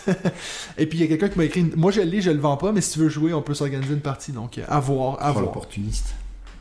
Donc ça c'était mon gros coup de cœur donc des deux dernières semaines, Massive Darkness 2. Benji, je te laisse enchaîner avec l'autre jeu que j'aurais pu parler, mais je pense que tu vas enchaîner. Alors peut-être juste avant, j'en ai un autre dont, dont je peux vous parler que j'ai testé sur euh, Juste pour ruiner ma transition. Juste Merci, pour ruiner ta transition Ah bah avec oui. plaisir. J'ai- T'allais en parler aussi? Bah, non, non, il était noté dans les points euh, BGA, mais bon, comme j'ai senti qu'il fallait passer à la, à la suite. euh, Des fois il faut taire Mais tu l'as testé du coup bien sûr, j'ai joué Sea Salt and Paper fait, oui. de Bruno Catala et Théo Rivière, Ah, voilà. qui pour le moment est en bêta sur euh, BGA et qui n'est pas encore sorti en physique. Ouais. Euh, et puis j'ai vu que Bruno Catala était premier du monde sur BGA pour ce jeu-là. J'ai trouvé ça assez rigolo en fait, parce que Bruno joue beaucoup beaucoup euh, sur, Mais lui, il a les euh, codes BGA. pour voir les cartes qui sont dans ça, il les connaît bien. Et du coup, ça m'a donné envie d'aller essayer, euh, comme je suis un peu dans ma phase là, petit jeu sur BGA que je trouve assez, euh, assez sympa. Et je suis allé l'essayer, et franchement, le jeu est vraiment top. C'est très très sympa. Alors c'est un système, tu vas peut-être m'aider pour le décrire un peu, mais en gros, pour le coup, il y a un petit côté abysse, je trouve, dans la, la façon de piocher des cartes. Donc vous avez une pioche et deux défausses. Le premier qui pioche doit bien sûr euh, en piocher deux cartes parmi la, pioche, en choisir une, puis en déposer une dans la défausse. Et puis vous allez continuer à jouer comme ça, la défausse va se remplir, et puis à un moment donné, plutôt que de piocher, vous avez le choix de prendre la première carte d'une des deux défausses. Et en fait, les cartes se, se combotent de plusieurs manières. Il y a des cartes qui vont se comboter en duo, c'est-à-dire que si vous avez les deux mêmes cartes, vous allez avoir un pouvoir. Et il y a des cartes qui vont se comboter en collection, c'est-à-dire que plus vous allez avoir de cartes, plus vous allez faire de points. Et puis il y a des sirènes. L'univers est assez sympa, c'est un univers maritime donc, mais avec des hum, comment ça s'appelle des Des origamis. des origamis, tout à fait. Les, les dessins sont des origamis, donc c'est très très sympa. Et puis, si vous avez les sirènes, vous font des points en fonction des couleurs de vos puisqu'il y a énormément de le couleurs. Et puis, si vous avez trois sirènes, vous gagnez la manche et vous enchaînez des manches comme ça jusqu'à un nombre de points prédéfini en fonction du nombre de joueurs que vous êtes. Euh, Peut-être je, je commence par une toute petite critique, c'est que j'ai trouvé que par moment les parties sont un petit peu longues et notamment j'en ai commencé une, euh, dans- je, je devrais pas le dire, mais euh, juste avant un- une séance au boulot, donc une réunion au travail, et en fait ça a duré un peu trop longtemps et j'étais très emmerdé parce que je, je continue à jouer pour pas perdre mes points de réputation pendant la réunion, donc j'ai Ah essayé, non. Ah, d'enchaîner. Voilà. Oui, ça. mais là je voulais la jouer. donc j'ai trouvé un tout petit peu long parce que tu vois, je, je trouve qu'on pourrait peut-être diminuer le nombre de points. Bon, bref, c'est Bon, Il y, a- c'est il y a beaucoup, il y a beaucoup de hasard aussi dans la dans la c'est clair. Non, non, mais c'est pour ça probablement que ça équilibre les choses. Mais par contre, les sensations sont très agréables. Il y a vraiment un truc comme ça de, tu choisis, tu, tu- c'est assez stratégique. hein. Tu dois vraiment choisir la carte que tu vas prendre. Pour le moment, j'ai pas du tout assez de recul. J'ai fait 5 parties, je crois, donc je je sais pas encore très bien vers quelle voie euh, partir. J'aime bien les collection, les cartes collection, mais les binômes vous permettent soit de piocher une carte supplémentaire, de piocher une, une carte dans toute la une, défausse, euh, d'en piquer une, piquer une chez de l'adversaire, etc. Bon, moi, il y a un point, Très que sympa. il y a un point que t'as pas dit que je trouve hyper original, c'est en fait le premier qui arrive à 7 points. Soit il décide d'arrêter et puis les Oui, deux marquent leur point. Soit il dit euh, je sais plus trop quoi et puis l'autre peut encore jouer un coup. Et si celui qui est arrivé en premier à 7, alors il a peut-être fait 9, hein, parce qu'il a, il a pu marquer 3 points par exemple, de passer de 6 à 9, si après que son adversaire ait encore joué un coup supplémentaire, s'il est toujours devant, lui il va marquer tous ses points, alors que son adversaire va marquer que les points de la, couleurs, de la des cartes sirène, couleurs, ouais, de- ouais. Ah ouais. la couleur qu'il a le plus. Donc c'est un, un choix, on se dit, est-ce que j'assure mes points parce que j'ai 8, euh, je sais pas, lui il y a quand même une bonne chance qu'il soit pas loin, donc s'il a un coup en plus, il risque de me dépasser.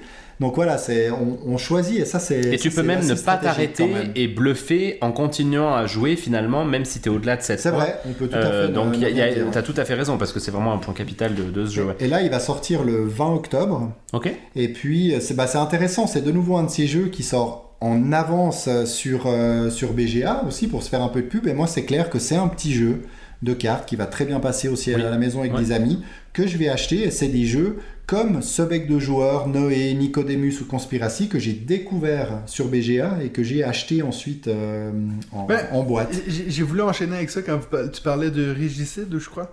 Euh, c'est que, en fait, je, trouve ça tellement génial quand ils font ça. Ils ont fait ça avec Carnegie. T'imagines quand tu t'hésites à acheter un jeu all-in euh, sur Kickstarter, puis en fait, il est déjà sur BGA, tu peux l'essayer. Bon, après, j'imagine si c'est pas un bon jeu, c'est pas à ton avantage parce que les gens Je crois pas qu'il était sur Carnegie au moment où le KS est sorti. Il était pas sur BGA au moment où le KS est sorti. Ah, je sais pas, mais il Il était, était sur Peut-être le Tabletop caisse, mais pas, peut- sans Il était doute sur- pas encore en boutique. Ouais. Ouais, Ouais. Je sais plus, mais je sais qu'il était sur BGA bien avant qu'il arrive euh, chez les gens. Ouais, ça, c'est vrai. Donc, Peut-être euh, en alpha aussi. ouais. Ouais, bref. Donc, euh, mais je trouve que c'est- une bonne idée de faire ça, surtout si tu as confiance en ton jeu, parce que ça, ça montre aux gens, ben regarde, essaye-le, j'ai confiance dans le jeu, donc c'est sûr qu'il est pas mal, quoi. Ouais. Voilà. David? Oui, il y a un, un autre, euh, un autre jeu qu'on a fait lors de cette journée que j'ai oublié, c'est le... Le mien? de- Ah non, Non, non, ah oui, mais ça je l'ai pas fait, moi j'avais déjà, euh, j'y avais déjà joué euh, auparavant. Euh, c'est Draftosaurus avec l'extension Ah oui. maritime.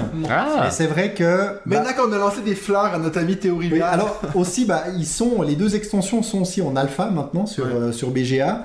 Et c'est vrai que personnellement, Il y j'ai a maritime un peu- et dans les airs. et hein. dans les airs. On a On fait on le n'a pas, maritime. on a fait que le maritime. J'ai pas été spécialement convaincu. Je trouve que ça ajoute pas tant que ça. Après, je me dis, bah pourquoi pas? Parce que ça rajoute des zones, euh, ça Mm. rajoute des petits meeples, donc cool.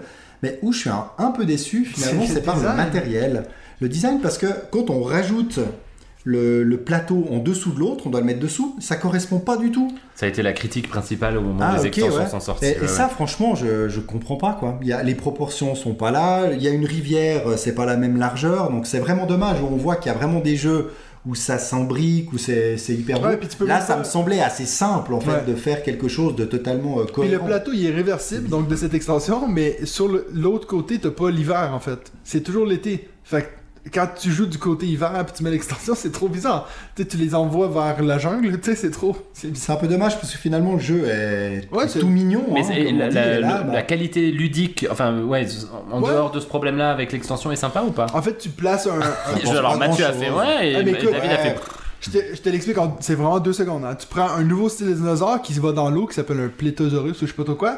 Puis lui, en fait, tu, au moment que tu le places dans la rivière, donc lui, il peut continuer son chemin. Si, exemple, le prochain étape dans la rivière, c'est un dinosaure jaune, la prochaine fois que je joue un dinosaure jaune, ça le fait avancer. Plus il avance, plus il fait de points. À la fin de la partie, tu ajoutes ça à ton. Donc c'est vrai que quand tu hésites parfois entre deux ou trois dinosaures, tu peux dire bah tiens si je prends celui-là, ça fait avancer celui que j'ai dans la rivière, donc ça peut t'aider à faire certains Ouais, choix. Et puis il y a une petite asymétrie entre les plateaux, donc c'est pas la même chose pour tout le monde. Donc ça, ça a quand même été. Au niveau gameplay, c'est pas si mal, ouais, ça a été réfléchi, mais je veux dire, quand tu y penses, Draftosaurus, c'est pas un jeu incroyablement original. C'est du draft tac-tac, donc même l'extension, ça allait pas être un truc méga compliqué. Mhm. Mais c'est vrai que niveau design, moi, c'est assez pour pas que je l'achète, quoi. Oui, mais le jeu a pas vraiment besoin de ça au final. Non. Peut-être s'ils sortent les deux extensions en une, Ouais. donc pourquoi pas. Mais, Ok. mais on a passé un bon moment, ça reste un très bon jeu. Voilà. Donc tu veux enchaîner avec. euh, T'en as plus d'autres toi après? Si, il y a deux, deux jeux que j'ai achetés d'occasion, ça me ressemble pas, Ah. hein, mais que j'ai euh, j'ai pris en occasion. Alors il y en a quatre, mais j'ai joué qu'à deux, donc je vais parler que des deux euh, que j'ai joués. Et c'est deux anciens jeux. Donc euh, le premier c'est Diamant, un jeu de stop ou encore. Ouais. vraiment très sympa chez, chez Yellow, de 3 à 8 joueurs, et plus on est, plus c'est fun. En fait, on est des, des, sortes de chasseurs de au trésor, des Indiana Jones qui euh, devront entrer dans des, euh, dans des sous-sols. Et puis à chaque tour en fait on révèle une carte. Et cette carte peut être peut représenter des rubis qu'on va se partager. Donc il y a des cartes avec 3 rubis. Mais si on est 5 ah, bah, il n'y en a pas assez pour se les partager. Donc ils vont rester sur la tuile. Ou alors si on- il y a 8 rubis et qu'on est 5 on va tous pouvoir en prendre un et en laisser 3 sur le chemin. Et ensuite chacun on doit choisir si on continue l'exploration ou si on arrête. Donc on révèle une carte. Si on continue tous l'exploration, on révèle une nouvelle carte et bien entendu qu'il y a des pièges. Hein, il peut y avoir euh, du feu, euh, des, des boules qui vont nous rouler dessus, il peut y avoir des serpents, euh, des, des araignées, etc. Ouais. Donc si on révèle par exemple la carte araignée, bah, c'est pas grave, parce que c'est la première fois. Mais si après on décide de rester dans le souterrain, si la carte suivante est de nouveau les araignées, bah, tout le monde sort et perd les rubis en fait euh, qu'ils euh, qu'ils avaient pris. Donc c'est le, c'est toujours un choix de se dire, ok, je continue. Puis après, bah, il y a plein de rubis qui restent sur le chemin qu'on n'a pas pris. Et s'il y a quelqu'un qui décide de rentrer au camp tout seul, il va prendre tous les rubis qu'il y a sur les tuiles qui ont été euh, déposées. Derrière. Ouais, ouais. Puis si on est trois à sortir en même temps sur les cinq, bah, les trois vont devoir se répartir les rubis. Donc des fois, bah, ils, sont, ils en prennent qu'un de plus. Et puis euh, ceux qui restent, bah, tout d'un coup, il y a la carte avec 15 rubis. Donc là, c'est waouh, c'est le, c'est le rêve. Donc c'est vraiment fun. C'est de nouveau ces jeux tout simples de stop ou encore où il y a cette adrénaline puis un peu de bluff aussi. Moi, typiquement, j'étais là, je regardais mes filles puis je fais ah, j'hésite, j'hésite quand même à, à rentrer, parce que c'est intéressant. Puis en fait, j'avais ma carte que je continuais, et puis ma femme qui comprenait très bien le truc, puis elle qui se disait, mais les filles, elles vont remonter, je vais pas les laisser euh, ramasser tout ça, donc elle remontait aussi. Puis après, moi, j'étais tout seul, et puis j'enchaînais après les cartes. Et après, c'est lui Ah, qui gagne à Clank Legacy à chaque fois avec ce genre de truc. Et le second jeu, c'est Miniville. Donc là aussi, un ancien jeu de 2014. très sympa en famille, de jet de dés qui prend beaucoup de place. C'est un jeu de collection de cartes, à nouveau. Ce qui est intéressant dans ce jeu, c'est que on va donc euh, alors il y a un côté hasard, hein, hasard du lancer euh, du lancer du dé au début parce qu'on en a qu'un seul. Le résultat du dé va activer les bâtiments que les gens ont dans leur collection. Donc si par exemple je lance un 2 et que vous, vous avez le 2 qui est euh, la ferme ou je ne sais plus quel bâtiment, si vous l'avez, vous allez pouvoir activer le- l'action qui est indiquée. Donc l'action peut être bah, prenez euh, une pièce d'or euh, une pièce d'or à la banque. Mhm. Ou alors c'est bah, si euh, il y a un 3, si on a la carte 3, c'est de prendre une pièce d'or à celui qui a lancé le dé. Donc il y a des choses où on se pique un peu les pièces entre nous, etc. Et le- le but, c'est d'avoir construit en premier les quatre bâtiments spéciaux, qui sont des cartes qui, qui- des bâtiments qui coûtent cher à construire. Donc il va falloir amasser des pièces d'or sans qu'on nous les, euh, sans qu'on nous les pique, idéalement. Et puis surtout, ces bâtiments aussi vont avoir des fonctions particulières. Donc il y en a un qui va nous permettre de lancer 2 dés. Parce que forcément, quand vous avez des bâtiments 12, bah, avec un dé, c'est impossible à l'activer.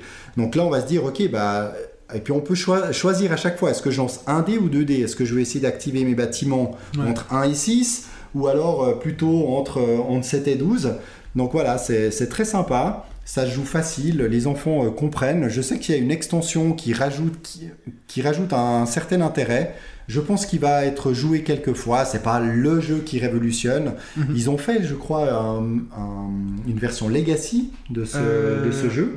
T'es sûr Si j'ai pas de bêtises, oui, parce que Parce moi, je me, mets- je me trompe c'est le toujours jeu japonais. Ma- Machikori. Oui, bah c'est ça. Ah, c'est la le même chose. Miniville, c'est la. Ah, le alors oui, une version Legacy de Voilà, exactement.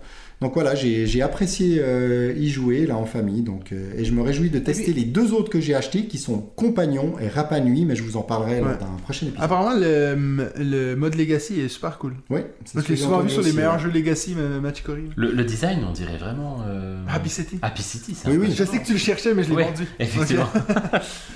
Putain, on se, on, se, on se- on se ressent tellement. Ouais, donc voilà, notre dernier jeu. euh, Allez, c'est le moment d'en parler, Matt. On a ressorti The Great Wall la semaine dernière avec Antoine. Antoine, un très bon ami de, de Ah. Mathieu. Non, non je... Ah oui, on a oublié de t'inviter, David. Euh, on a ressorti ce jeu parce qu'on en avait fait une partie avec, euh, John. avec John et sa compagne euh, cet Diane. été, Diane. Et puis euh, là, on avait, moi j'ai motivé Matt en disant allez, on a les règles à peu près fraîches dans la tête, lançons-nous. Alors première erreur, on n'avait pas du tout les règles fraîches dans la tête. Puis c'était fait- justement mon ami Antoine qui, qui nous rappelait les règles du jeu que nous, ça. on avait déjà joué. Mais on a donc refait une partie et bon, c'est vraiment un, un excellent Ouais, jeu. ouais. Moi, je me réjouis euh, grave de, de le recevoir. Et puis, c'est ce que je disais à Mathieu. Alors, ça va être un peu dans la thématique du jour, je pense quand même. Et puis, c'est peut-être une excellente transition avec la thématique du jour. Mais Ouais. l'idée, c'est quand même aussi, on, on a assez envie de le masteriser ce jeu Oui. parce que il y a vraiment un truc. Il y a plein de pistes différentes euh, à, à tester. D'ailleurs, on a fait beaucoup moins de points à cette deuxième partie qu'on en avait Bon, fait. à on la- a vu à la la différence première. de jouer à 3 ou à 4. Oui, c'est vrai. Mais, mais en même temps, c'est assez bien équilibré quand même parce que tu as Oui, quand même moins de- d'ennemis qui arrivent. On a fait quelques erreurs de règles encore, probablement pas gravissimes, mais quand même quelques-unes, Euh, notamment au début où là elles étaient un peu gravissimes dans l'organisation des tours et puis de, de, de récupérer tes ouvriers. Comme on vous l'avait déjà expliqué, hein, c'est vraiment un placement d'ouvriers euh, pur et dur, mais il y a quand même des choses un petit peu originales dans euh, le fait d'aller combattre l'ennemi où là c'est presque plus du tower defense parce que vous avez des cartes que vous devez recouvrir avec vos, vos personnages, que, avec vos guerriers que vous allez Ouais. créer. Pour créer vos guerriers, vous avez besoin de ressources. Pour vos ressources, vous avez besoin d'ouvriers, etc. Ouais. Donc le truc un peu classique. Euh, il est asymétrique, il est magnifique, ça on l'a déjà dit, mais le gameplay est vraiment cool. Et puis on a assez envie de tester les extensions puisque vous avez des extensions avec des donc il y a une- un truc poudre à canon avec donc Avec des, armes de, de siège mythiques, euh, et puis monstres mythiques. Contrairement à ce que je pensais, moi j'imaginais que les monstres mythiques étaient des ennemis. En fait non, vous allez les, les, les appeler et puis ça va devenir des alliés.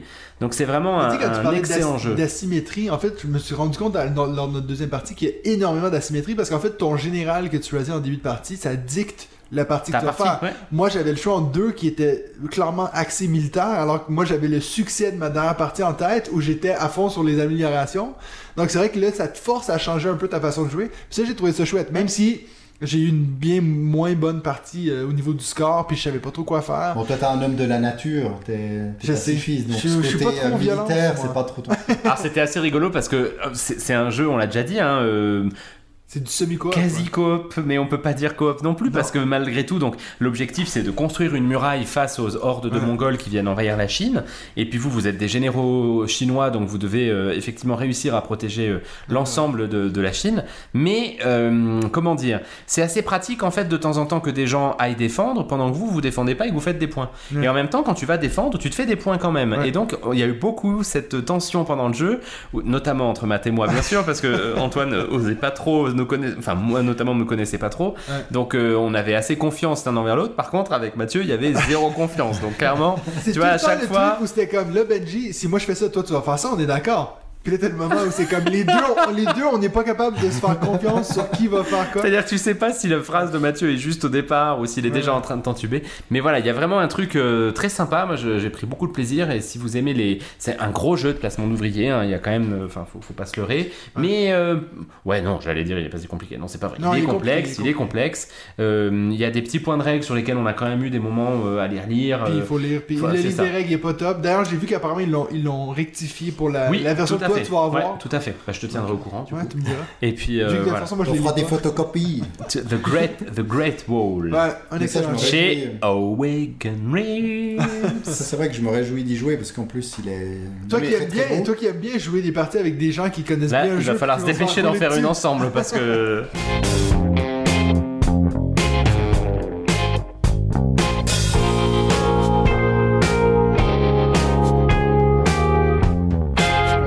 maintenant, on va passer à notre troisième segment. Euh, donc, on voulait... euh, pardon, deuxième. Hein? On va Ouais, commencer en avec le même temps, on sait, on sait plus euh, Est-ce trop que le- ce qu'est un segment, les news. Est-ce que les news, c'est un segment Je sais plus. Tu as dit non au premier épisode de la saison 3. Je joue un peu le rôle de l'archiviste cette année, cette C'est semaine. vrai. Donc, on va parler, donc, cette semaine, on voulait revenir sur les jeux qu'on a le plus joué euh, dans, dans notre vie. Euh, moi, je vais commencer. C'est sûr que mon expérience ludique, j'en ai déjà parlé dans le podcast ou dans mes vidéos YouTube, ça a tout commencé avec les colons de Catane. Et puis, je trouve ça tellement triste que j'aille pas commencé à noter les parties à l'époque. Parce que c'est sûr que maintenant, j'y ai même pas dans mes. Je pense que j'ai jamais joué à Catane selon mon application, mais à, l'époque, c'était que à ça que je jouais pendant longtemps. Et puis, il y a une chose que j'ai remarqué en repensant à tout ça, c'est que je pense que je dois avoir joué. Tiens, je vais lancer un chiffre. Disons j'ai joué 100 fois à Catane. Avant de me dire, oh, il faudrait peut-être qu'on achète une extension. Alors, je à comprends ça avec maintenant, tu sais que genre de Great Wall, j'ai fait une partie, puis je me suis dit, je vais acheter les trois extensions. Oui, ou alors le pire, c'est quand tu fais un all-in, c'est-à-dire que tu prends les extensions avant d'avoir Ouais, fait une seule ouais. partie avec le jeu. Mais c'est vrai que c'est- j'ai trouvé ça assez drôle parce que, tu sais, au final, quand on avait Pochon ici puis qu'on parlait de Catane, c'est fou dans ma tête de me dire que j'ai joué à un jeu autant de fois puis que j'ai pas tout exploré les extensions, tu vois. Donc ça, ça m'a fait assez rire puis ça montre à quel point j'ai changé en tant que joueur que maintenant, je pense que je vais plus vite me lancer d'un jeu. Aussi que j'ai eu celui-là pendant longtemps. euh, sans, sans passer à autre chose, j'avais vraiment que ce jeu-là dans ma sais. Il y avait un petit jeu qui traînait dans l'armoire, c'était sais. Je sais pas pour vous, c'était quoi le premier jeu que vous avez vraiment comme poncé, euh, genre vous avez joué énormément. Puis disons, euh, oublions Monopoly des affaires-là, mais disons des jeux modernes. Je sais pas si vous êtes capable d'y penser. Alors si si, moi j'ai pas trop de difficulté à te répondre en fait euh, quasiment aucun. C'est-à-dire que je, je suis très content qu'on parle de ce sujet, mais en fait moi clairement j'ai tout à fait conscience de pas être un joueur qui va jouer beaucoup de jeux beaucoup de fois en fait. Et on en Ouais. avait un peu parlé euh, la semaine dernière, enfin au dernier épisode quand on a fait le top 5 des jeux de l'année. C'est euh, effectivement il y a une grande majorité de mes jeux, je les ai joués une ou deux fois. Ouais. Euh, et en fait, des fois, je suis embêté de dire ça, mais j'ai aussi conscience que moi, j'aime bien la nouveauté, je suis assez curieux, j'aime bien explorer des trucs, et en fait, j'ai toujours envie de tester un nouveau truc, une nouvelle mécanique, un nouveau jeu, le jeu d'un nouvel auteur. Je suis toujours Ouais, intéressé par ça.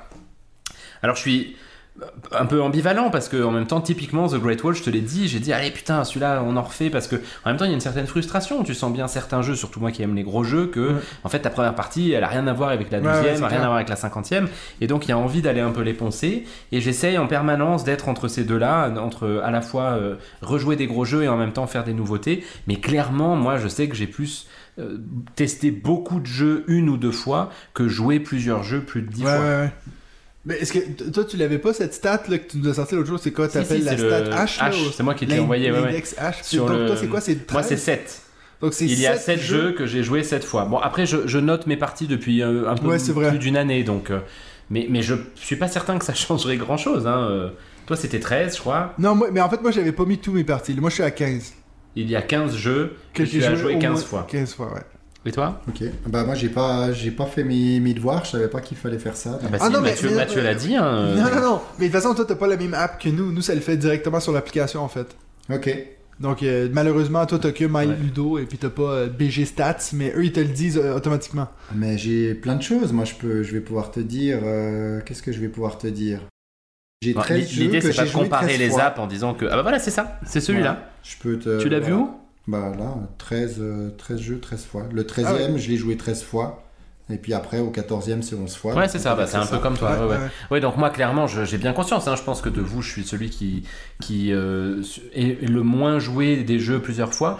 La raison étant très simple, c'est que contrairement à vous, je, je n'ai joue quasiment pas avec ma famille. Et les jeux que j'ai le plus joué, ça va être des jeux que je joue en famille, parce que c'est les jeux Ouais. qu'on a pu le Mhm. plus sortir finalement. Alors moi, c'est vrai qu'il y a deux jeux que j'ai beaucoup joué, mais dont j'ai pas noté les parties parce que bah, c'était une période où je notais pas encore mes parties. Et puis des fois, c'est peut-être dans certaines occasions, encore aujourd'hui, où j'oublie de les noter, mais ça, ça me semble bizarre. C'est euh, le 6 qui prend et Skull King. Ouais. que j'ai beaucoup joué euh, avec des amis, en famille. Alors, euh, pas 100 fois, ça c'est Ouais. certain. Mais je pense que si ce qui prend sans problème une bonne cinquantaine de fois, Skull King, je pense pas loin. Alors, on va faire un top. Après, je les ai pas, not- je les ai pas mentionnés parce que justement, j'ai pas noté les parties. Ouais. Mais très clairement, dans les jeux modernes, c'est deux jeux qui, à mon avis, euh, c'est les deux jeux auxquels j'ai jeux le de plus cartes joué. comme ça, c'est sûr. les- Au Ouais, final, moi- si, si je compte la fois que j'ai joué au chibre dans ma vie, tu sais, ça Oui, alors, ça ça va des c'est centaines, pareil, ou de la belote, ou tu sais. Mais moi, si, je- si on reste dans ces jeux-là, moi, il y a aussi Perudo, Skull King. Ouais, je suis ouais, tout à fait Oui, Perudo aussi, euh, je Ligretto, moi suis un gros joueur de Ligretto. Je sais pas si vous voyez ce que c'est ce jeu. Un jeu de rapidité là qui excite tout le monde. J'ai adoré ça. Ça, j'en ai fait beaucoup, beaucoup. Bon, moi, le, Wizard, j'en ai déjà parlé sur, cette chaîne. Mais il y a un moment où je jouais avec, ma grand-mère à l'époque, mais euh, on jouait, je pense, les trois premières années que j'étais à l'école, à chaque midi avec le secrétariat, on se faisait une partie de Wizard. Donc, toi, c'était littéralement à chaque jour de la semaine, tu sais. Ouais, ouais. Donc, ça, ça serait aussi dans mon top, mais à l'époque, je notais pas les parties. Puis, franchement, je pense pas que j'aurais eu envie, tu sais, à chaque jour de noter les petites parties de Wizard. Mais non, donc, c'est vrai que c'est c'est des jeux qui. euh, c'est vrai que c'est souvent des jeux de cartes au final. T'as vraiment des. C'est quelque chose d'accessible, facile à montrer aux autres. Euh, Oui, puis c'est des jeux où des fois tu finis la partie en 15-20 minutes et puis t'en enchaînes 3. On va pas Mhm. faire pareil avec Ark Nova euh, aujourd'hui. quoi. Bah, c'est vrai qu'au final, moi, moi j'ai noté comme 4-5 jeux ici que, que j'ai pensé, des jeux que j'ai joué facilement plus de 10 fois, autre que ce que je vais parler dans le top. Euh, donc, Catan, j'en ai déjà parlé. Seven Wonders, c'est comme le jeu que j'ai découvert après Catan, que là c'était comme, je voulais plus jamais jouer à Catan, puis j'étais comme, celui-là il est beaucoup mieux. Seven Wonders ou Seven Wonders Duel? Seven Wonders. Ok. Le, le premier, parce que, bon, moi je l'avais découvert. Seven Wonders Duel est sorti bien après. Oui, oui, bien sûr. Et puis euh, Seven Wonders, le premier, ben déjà, moi je trouve, ce que je trouvais vraiment génial avec ce jeu, c'est l'idée que tu pouvais jouer à 7 et puis que c'était pas nécessairement plus long que de jouer à 4. Ça, je trouvais que le, le principe pour moi était fou parce que tu sais, en général, tu penses. Tu joues à 7, ça va être méga long. Après, c'est sûr que s'il y a plus de gens autour de la table, plus t'as de chances qu'il y en ait au moins un qui connaisse pas les règles, donc ça rallonge la partie. Mais si tu joues avec 7 personnes qui connaissent, tac, tu prends la carte, ça tourne super vite. Donc Seven Wonders, c'en était un. Puis celui-là, si je compare avec Catan, donc tu vois, déjà c'est mon deuxième jeu. Celui-là, euh, j'ai plus vite sauté sur des extensions ou des choses comme ça. Même si je les ai pas toutes découvertes. On a déjà parlé qu'Armada, je connais pas du tout. Euh, moi, j'ai pas compté. Donc après, on- comme j'ai dit, on va parler du, top 5. euh, moi, j'ai quand même placé, euh, classé selon donc top 5 jeux que j'ai joué plus de 10 fois. Euh, et puis c'est selon mes, mes préférences. Je pense que ça va étonner plusieurs, mais il n'y aura pas Nidavellir dans cette liste-là. Même si j'ai fait 1100 parties maintenant sur BGA. Tu continues à en faire encore. J'ai continué. Mais ils m'ont mis. J'ai été invité dans un tournoi, puis en fait, j'ai pas vu, mais il y a genre 64 joueurs, donc avant qu'on fasse toutes les parties, euh, je vais en avoir pas mal. Et puis, bref, euh, donc ça, c'en est un que j'ai pas compté parce que malgré le fait que j'en ai fait autant de parties, je pense que j'ai joué 9 fois euh, en, en présentiel, tu vois, en vrai. Puis c'est vrai que c'est- je trouve ça un peu long de le mettre en place et puis tout expliquer les règles. J'ai pas cet engouement de dire. euh, donc, euh, assez intéressant de voir qu'il y a des jeux que pour moi, je, les fais à, à fond sur BGA, mais que j'ai pas nécessairement des envies folles de les sortir.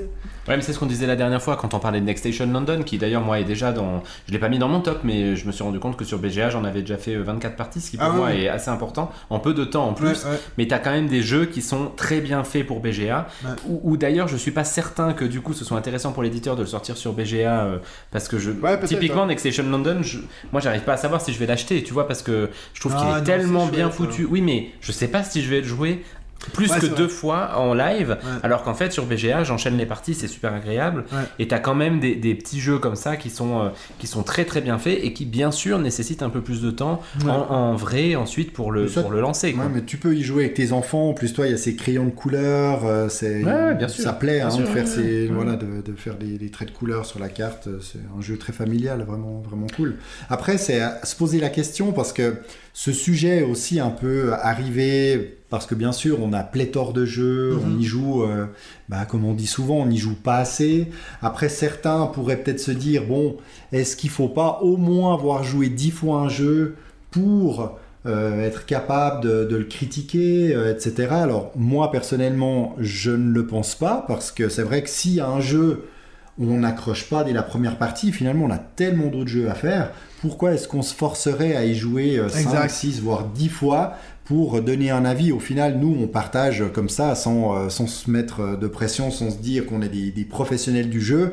On partage nos, nos coups de cœur, euh, nos, nos coups de gueule, euh, etc Ouais. des jeux qu'on apprécie beaucoup. Moi, il y a des jeux que j'ai vraiment encensés et qui ne seront pas mentionnés dans Stop parce que j'y ai joué moins de, moins de 10 fois. Alors, il y a des jeux récents, d'autres un peu moins.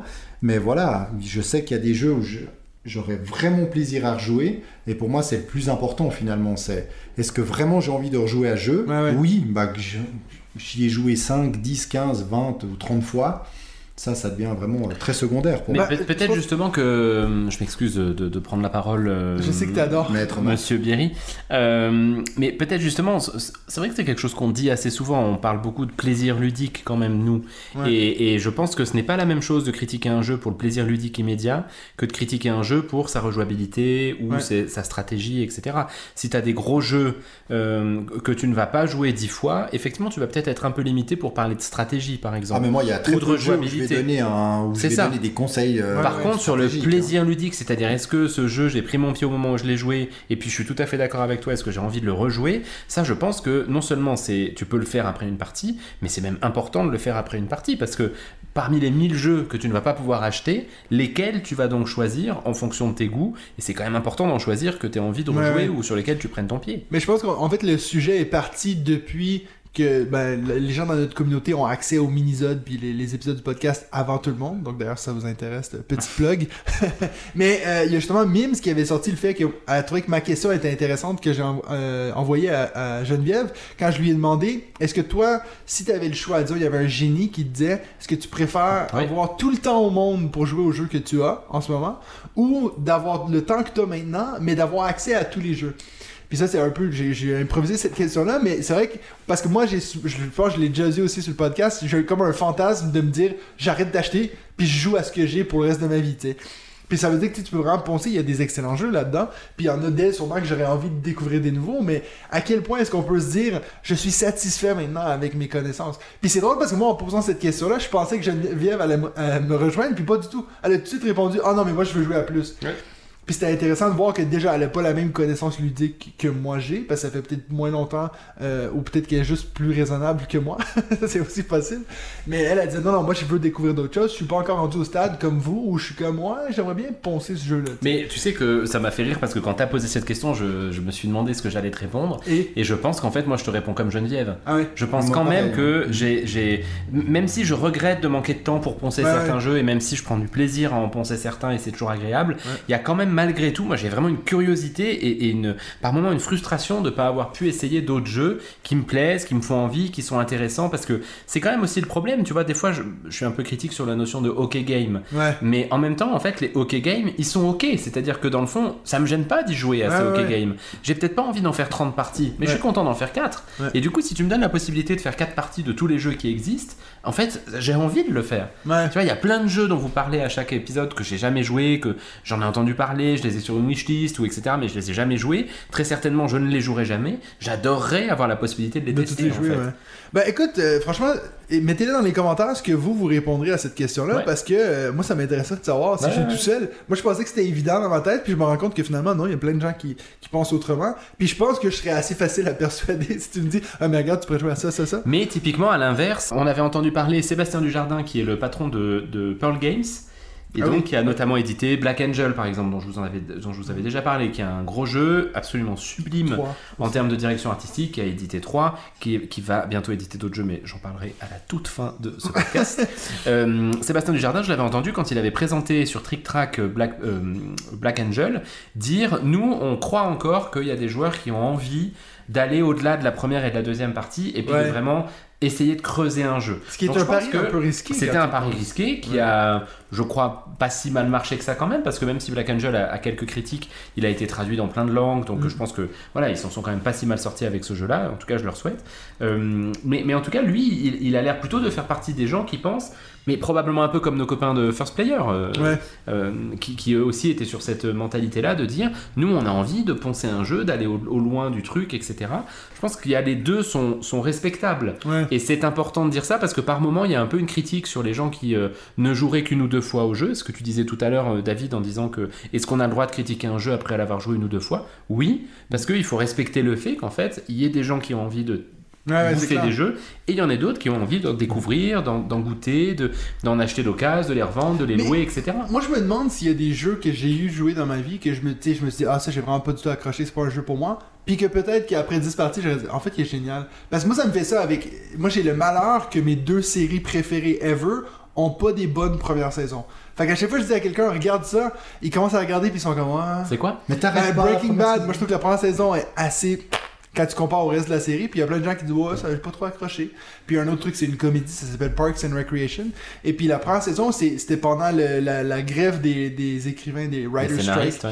Et puis bref, ça a été une catastrophe. Donc il y a plein de gens qui ont lâché, puis ont changé le, le thème. Mais bref, moi maintenant, j'ai envie de dire aux gens Mais coupez la première saison, puis commencez à la deux. tu Ah, pas Pas avec, Breaking Bad. pas avec Breaking Bad, mais avec l'autre. Mais bref, je me dis, est-ce qu'il y a aussi la même chose dans les jeux de société? Des choses que moi je suis passé à côté, puis je me dis au final, peut-être qu'après 10 parties. euh, Oui, mais au fi- pff, c'est vrai que c'est pareil dans les séries. Finalement, il y a une telle offre Ouais, que de passer à côté d'un jeu, au final, euh, c'est pas grave. Ah, c'est On pas la pourra- On non, pourra jamais de toute façon y jouer à tous. Nous, on aime découvrir aussi du nouveau jeu, des nouveaux jeux. Euh, pour certains, on est des tarés parce qu'on aime euh, apprendre Des nouvelles règles, on aime apprendre aux autres à jouer, etc. Certains ne comprennent pas ça. Donc c'est vrai que euh, pour nous, bah oui, on fait l'effort d'apprendre à y jouer. Peut-être qu'on essaye même une première partie seul, ensuite Ouais. on joue avec quelqu'un. Si après ça, on n'a pas vraiment envie d'y rejouer, bah autant jouer euh, Ouais, très clairement clair. à autre chose. Ouais. Et puis après, il y a aussi le problème de certains gros jeux où on se fait vraiment un plaisir à faire une première partie. On est à fond, on se dit ah celui-là, en Ouais. tout cas, je vais y rejouer. Et puis on laisse passer un peu trop de temps. Puis le jour où on a envie d'y rejouer, encore des on regarde, on dit ah ouais. Puis après, on regarde le matériel, on fait ouf, ouais, il faut sortir tout ça. Puis après, ouh, maintenant les règles, c'est déjà quoi? Puis finalement, bah, on passe au suivant. Et parfois, bah, c'est un peu dommage, mais c'est notre façon de consommer les jeux. Et puis autant euh, jouer à ce qui nous fait plaisir. Est-ce qu'on a aussi envie de faire découvrir euh, aux autres? Ouais, mais moi je pense franchement, et puis je dis ça avec tout l'amour que j'ai dans mon cœur, Ah, C'est beau. je pense que Benji, après 10 parties de Broom Service, ça serait ton jeu de l'année. Oh là là, on en reparle, mon dieu, on en reparle. Non, mais c'est pas longtemps, hein? Et il est pas là, j'ai pas fait 10 parties. Je suis- je suis, euh, je- c'est intéressant ce que tu dis David parce qu'en même temps tu, tu dis euh, mais c'est pas grave etc et en même temps derrière il y a quand même des auteurs des éditeurs tu vois qui ont bossé et puis c'est vrai que je, je comprends quand même qu'on se pose cette question là de se dire mais merde si on passe à côté d'un jeu euh, c'est c'est peut-être dommage parce que dans le fond le travail qui a été fait euh, et, le l'objet ludique en lui-même mériterait qu'on y passe un peu plus de temps. Mais mais euh, mais voilà j'ai rien à rajouter de ça. J'amenais juste une petite euh, nuance sur ce que tu disais parce que je, comprends et je, je te rejoins quand même sur ce point là Après, les auteurs, de toute façon, euh, les éditeurs, ils sont contents parce qu'on a acheté le jeu pour y jouer une fois. Donc on Oui, y oui, joue oui. euh, une Oui, oui, ou- juste, ou ouais. 50 fois. Mais c'est vrai qu'on arrive à un point où, bon, et tout le monde le dit, il y a tellement de jeux maintenant qui sortent, donc forcément il y a plus de édi- d'éditeurs, de créateurs de jeux, d'auteurs de jeux. Puis là maintenant, ben, les gens qui font de ça leur métier principal, ben, ils ont pas le choix de continuer à créer des jeux. Donc ça fait qu'en fait, on, on va que en avoir de plus en plus. Donc, Il y a un- bientôt un nouvel auteur, euh, Mathieu Bierry, tu connais ouais j'en ai entendu parler mais il faudra Ah, c'est faire pas plus mal, hein, qu'une y partie potentiel. on est loin, hein. on est loin de là, mais ouais, bref. oui mais ça tu vois typiquement je suis pas sûr parce que dans le fond on est quand même dans un moment de civilisation qui est pas pas tout simple et puis Oui. en fait on a- est-ce qu'on n'est pas en train d'arriver au sommet aussi de ce que le, Ben, moi je le pense, ce système qui du veut jeu dire qu'il y a société est beaucoup capable de faire? d'auteurs de jeux qui vont un peu perdre leur job, devoir trouver autre chose. mais en même temps il y a très peu d'auteurs de jeux qui Vivent de dont ça. c'est leur job Ouais, c'est clair. Euh, Bruno Catala est un contre-exemple, mais il n'y en a pas 50, quoi, Ouais. des Bruno Catala. Il y en a qu'un. Allez, ça fait deux fois qu'on te lance des fleurs, Là, Bruno. Bruno, euh, j'espère que tu nous écoutes. Après, ce qui est quand même assez impressionnant quand j'ai regardé les- mes stats euh, dans MyLudo, c'est que j'ai commencé à noter mes parties en 2020. Puis encore, en 2020, j'en ai noté que 25. Ouais. Et je suis quand même à 1030 parties de noter.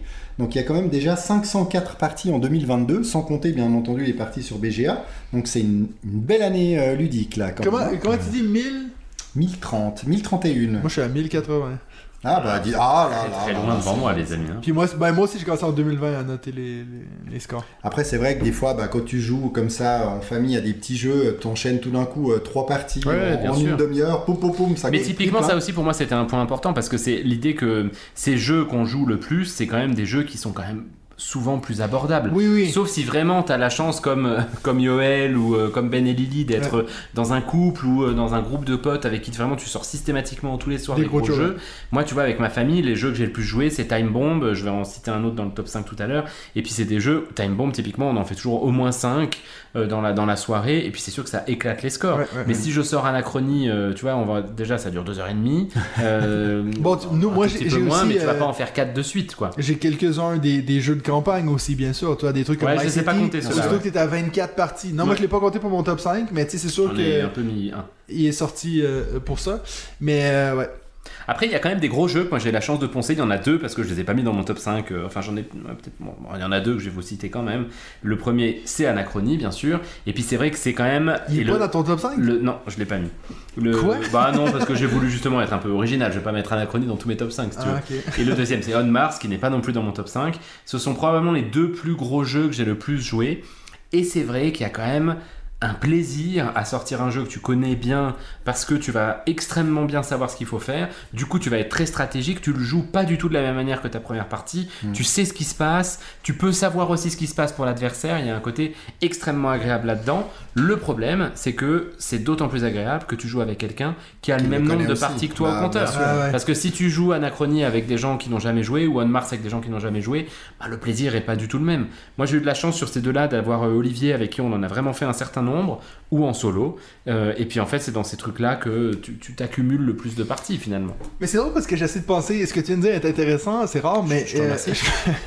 j'essaie de penser, c'est quand la dernière fois que j'ai joué un gros jeu contre quelqu'un qui le connaissait aussi bien que moi. Tu vois ce que je veux dire? Mhm. Puis bon, euh, franchement, euh, ça spoil un peu, mais c'est sûr que tout ce qui est dans mon top 5, c'est des jeux que j'ai joué avec Nadia. Mais c'est ce que j'allais dire. C'est parce que moi Ouais, j'ai la chance sûr. que. Puis c'est pas comme des gros gros jeux, mais il y a quand même deux trois euh, Ah, assez oui, gros oui, jeux. oui. Bah il y a où- Teotihuacan, je sais pas si tu l'as mis dans ton top Ouais, 5, ouais. mais- Ben, je pense que si tu regardes mon indicateur, euh, pas H, mais disons qu'on pourrait trouver un autre indice pour dire le plus gros jeu que j'ai eu joué le plus de fois, comme tu viens de le dire, ça serait clairement Teotihuacan. Ouais, bah oui.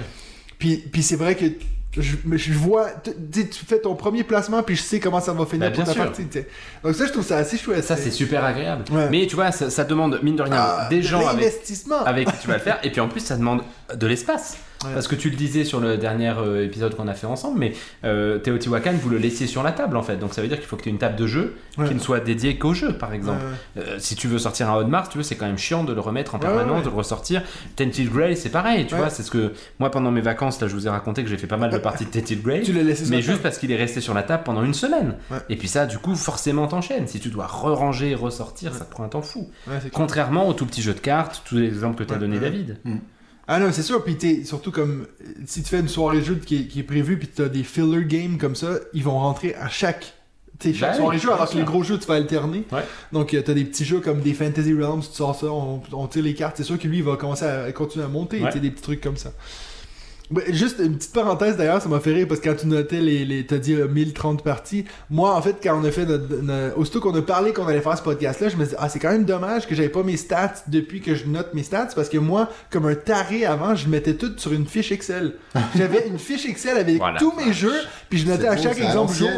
C'est ça, donc exemple dans le mois de juin Ah, 2020, si je jouais à ce jeu-là, ben je mettais un petit 1 sur ma fiche Excel. Fait que j'avais encore cette fiche-là, j'ai dit écoute, je vais les mettre dans mon application. Fait que j'ai pris c'est presque 300 parties.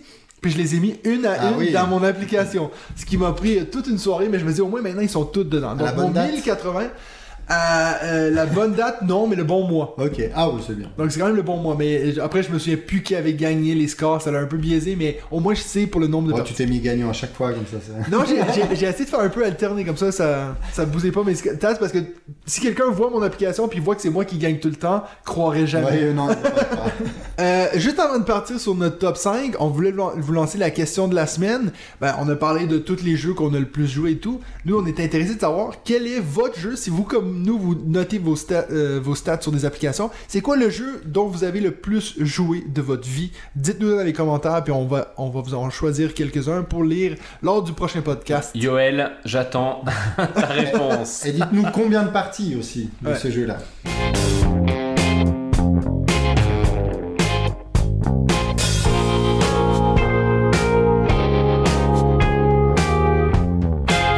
On va passer au top 5. Donc, notre top 5, on vous l'a déjà dit. Donc, ça va être le top 5 des jeux qu'on a joué plus de 10 fois. Donc, moi, je sais pas du tout si vous avez suivi ces petits critères-là, mais moi, ce que j'ai fait, c'est que j'ai pas mis les jeux sur BGA et je n'ai pas mis non plus les jeux à campagne. Parce que pour moi, je me disais, c'est c'est des jeux que je ne vais pas rejouer. Alors moi j'ai mis les jeux sur BGA Mais et j'ai mis les jeux à campagne. Moi, j'ai mis juste les jeux à campagne. Enfin, un. Juste les jeux à campagne. ok, donc on a tous des top 5 différents, c'est bon. Oui, c'est bien. Moi, je vais commencer avec mon numéro 5. On parlait des petits jeux faciles à sortir. Top 10, que j'ai fait 25 parties. C'est, je vous en ai parlé en long et en large, c'est mon jeu d'ambiance préféré. Euh, c'est un chef-d'œuvre de Cocktail Games qui est facile à expliquer, que tu peux utiliser dans plein de contextes. Tu peux le faire avec des gens, tu peux le pousser un peu pour qu'il soit un peu plus extrême. Tu le faire avec des enfants. Ça passe tout le temps à tous les niveaux. Top 10. Donc, comme j'ai dit, j'ai fait 25 parties. Mais en fait, moi, je note une partie si on en fait 15 à la suite. Comme ça, je dis pendant la soirée, on a joué une fois, tu sais. Fait qu'en fait, le, 15 le 25, il est peut-être plus proche de 100. Ouais, Mais voilà. Ok. Donc, je l'avais euh, aussi dans mes plus de 10, mais je l'ai pas mis dans mon top 5. Mais Ouais. effectivement, je comprends. et- Ouais, on en a déjà c'est parlé. un il très très il bon est jeu d'ambiance. Pour moi, le, le meilleur, en tout cas dans ceux que je connaisse. Je Oui, oui, c'est clair. le- Puis je me dis, il faut quand même pas que mettre des gros jeux. Je voulais quand même que les gens Ah. sachent que on a parlé juste avant des petits jeux. Celui-là, c'est un de mes préférés. Voilà. Benji Alors moi mon numéro 5, bah, typiquement c'est un jeu pur BGA pour le coup, mais j'avais envie de le nommer, c'est Insert. Alors je sais pas en plus, je vous assure qu'il n'y avait pas du tout de thématique Bruno Catala sur, sur celui-là, mais, mais Bon, voilà. si, on, ça- si on veut pas parler de Bruno Catala, ça va être compliqué. C'est hein. difficile.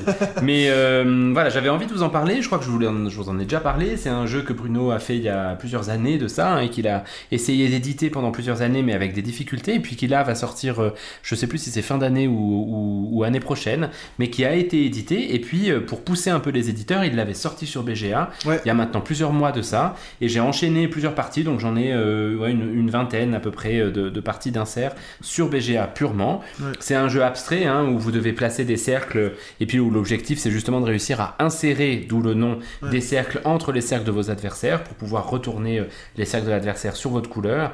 Et puis je trouve que c'est vraiment c'est un jeu simple, mais comme tous les jeux abstraits brillants dans les différentes stratégies que ça peut faire, je serai le premier à aller l'acheter quand il sortira. Et puis euh, je vous en avais déjà parlé, mais ça me fait toujours plaisir de, de- de le nommer parce que c'est assez original, je trouve, comme, comme proposition ouais, ouais. ludique. Insert. De Bruno Catala. bien battu d'ailleurs sur BGA. Oui, je t'avais mis une de petite fessée, ouais, c'était assez agréable. ouais, Ça fait exactement. longtemps qu'on n'en a pas lancé en. Un petit Ah, j'ai cru que t'allais dire, ça fait longtemps que tu m'as plus donné de petites fessées. Non, ça non je crois pas, Ah, euh. David. Non, non, je crois pas. Il y en a assez récentes. David, ton numéro 5. Moi, mon numéro 5, c'est euh, Charts of Infinity. Mhm. Parce que j'avais envie de mettre un deck building dans, dans ce top 5. Et puis, c'est vrai que. Alors, à d'autres. ah, Il y a 22. euh, pour moi, il y a 22 jeux euh, depuis que je note les parties que j'ai fait plus de 10 fois, dont fait partie euh, ce- celui-ci. Et puis, j'aime beaucoup. Je profite d'ailleurs pour mentionner que les auteurs sont Gary Arendt et Justin Gary. C'est marrant parce que hein, le nom de famille Dieu. du prénom de l'autre.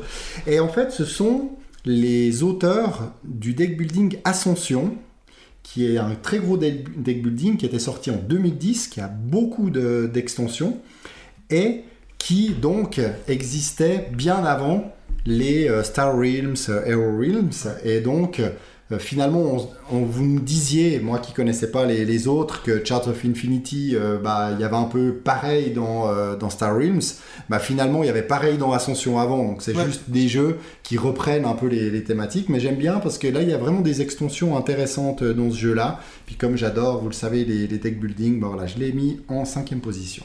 Mathieu, ton numéro 4. Oui, ben moi c'est drôle parce qu'en fait, j'avais pas du tout remarqué, mais en regardant mon top 5 maintenant, je me rends compte que c'est presque exactement le même top 5 que j'avais fait lors de l'épisode avec Nadia. Parce que tu sais, il fallait que je devine c'était quoi son top 5 jeux à elle. En fait, je me rends compte que Ah bah dans oui, mes jeux que j'ai joué plus plus de joués. 10 fois, Bah oui, euh, c'est majoritairement les siens. Numéro 4, Everdell. Donc voilà, 37 Le parties. moment Everdell du podcast. C'est ça. Donc 37 parties d'Everdell. Euh, mais toi, je l'ai quand même mis en 4, hein. Je l'ai pas mis en 1. Ouais, non, mais l'important euh, c'est que t'en parles. Et puis, donc ouais, c'est ça, donc Everdell, 27, euh, 37 parties, donc ça c'est avec ou sans extension. Euh, franchement, je vais pas vous, vous casser les oreilles avec ça, non, on l'a on- déjà on assez te fait. remercie par avance. Voilà, en numéro 4. Ok. Benji? Moi, mon numéro 4, c'est euh, Projet Gaïa. Euh, pour le coup, alors là aussi c'est avec l'aide de BGA, hein, très clairement. Je pense que j'en ai fait quand même une dizaine euh, en, physique. Euh, J'inclus du solo et du, du multijoueur. Mais, mais BGA clairement m'a fait exploser ça. Et puis là, pour le coup, je rends hommage à Olivier encore parce que c'est avec lui qu'on s'est décidé de se faire. on avait fait un projet Gaïa en physique dans un week-end et on s'est dit, mais mec, on se le trust sur BGA et on enchaîne les parties pendant qu'on a les règles fraîches. Et donc on a enchaîné les parties, j'ai enchaîné les défaites. Et euh, je, dois dire que là j'en ai relancé une en tour par tour. Et en fait j'adore ce jeu. Mais je, je- je vis une certaine frustration d'avoir l'impression d'être arrivé à mon plateau de ce que moi je suis capable de faire et de constater que ce plateau est assez loin du plateau d'autres gens qui est beaucoup plus élevé que le mien. Mais c'est assez désagréable comme sensation parce qu'il y a vraiment un truc où je me dis merde, je, je saisis pas quelque chose malgré 25-30 parties que j'ai pu faire. Et puis ça, je vous avoue qu'en termes d'estime de soi, c'est le psychiatre qui parle, mais en termes d'estime de soi, c'est assez pénible. Néanmoins, le jeu est absolument excellent. Je, l'ai déjà dit, je rêve qu'il soit un tout petit peu pour être euh, plus sexy qu'il ne l'est, parce qu'il est vraiment laid. Mais stratégiquement parlant, les axes sont excellents, la réflexion elle est top, les stratégies sont différentes, il y a tellement de, de voix différentes. Bah, je crois que c'est Geneviève qui en parlait aussi. Il y a Oui. des, des- des voix très différentes parce qu'il y a des, peuples factions, qui sont ouais. tout à fait différents avec vraiment des, des changements là, asymétriques qui vous obligent à jouer différemment. Le meilleur exemple que je peux vous donner est simplement, je vais pas aller trop loin, mais pour les amateurs de Projet Gaïa, je me rappelle que toutes nos premières parties avec mes potes, on ne jouait jamais la Gaïa Formation parce qu'on avait l'impression que c'était un temps perdu absolu. Puis en fait, dans certains contextes, la Gaïa Formation, elle est juste indispensable et vous pouvez même dans des contextes où elle ne l'est pas faire des points avec. Ouais. Donc Projet Gaïa, c'est- c'est un jeu extraordinaire et euh, pour le coup que je suis content d'avoir joué autant de fois, même si je, je vous redis cette sensation un peu désagréable de d'être un peu con quoi, c'est-à-dire de ne pas réussir à saisir Tu la- sais comment je me trucs. sens avec Scythe, quoi. Oui, oui, mais alors exactement. Non, mais il y a vraiment Moi, cette j'ai sensation. jamais gagné à ce jeu, j'ai jamais même été proche. Tu vois, mais de se dire, euh, putain, je, je comprends comment ça se joue, mais Ouais. il y a quelque chose qui m'échappe, quoi, parce que vraiment, j'arrive pas à faire des choses Ouais, que les ouais, autres font. clair. Et puis sur BGA, il y a un truc que j'aime bien, c'est que vous pouvez comparer vos scores avec le score des gagnants. Tu sais, et puis sur plein de critères différents, ça vous dit, euh, Ouais. bah, les gagnants, ils posent autant de mines, les gagnants, Ouais. ils vont au là sur la Ouais, ouais. piste 1, là sur la piste 2, etc. Moi, je suis toujours hyper loin de tout, quoi, tu vois, donc je me dis, merde, c'est pas possible, qu'est-ce que je loupe?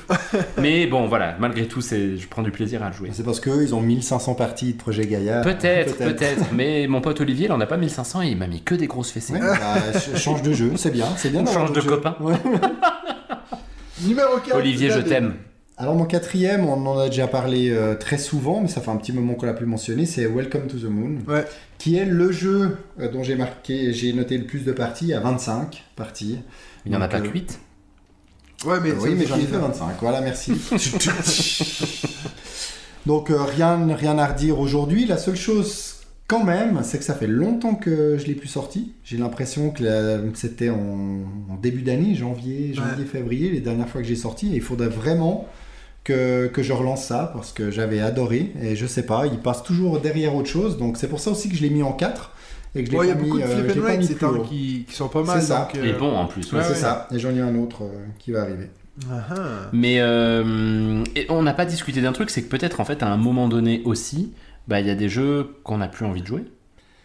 Est-ce Ouais, qu'il n'y a pas une date limite euh, une, Là, un là j'ai vraiment, là, j'ai envie. En plus, j'ai pas fini les, les 8 avec, euh, avec mon épouse. Là, on n'a pas fait les 8 campagnes. Et puis, il y a quand même toute une série de cartes qu'on peut euh, débloquer qui fait évoluer Ouais, le jeu. ouais. Et j'ai vraiment envie de découvrir ça. Il faudrait juste relancer, finalement, euh, ressortir la boîte, la, la reposer et puis enchaîner quelques, quelques parties. Donc, euh, pourquoi pas ces, ces prochains temps? On verra. On en reparle dans, dans les prochains drôle épisodes. parce que tu viens de dire ça, je me dis, je vais vite regarder sur mon application. Dans mes top jeux, s'il y a un que je me dis, ah, ça, j'y rejouerai plus, tu vois.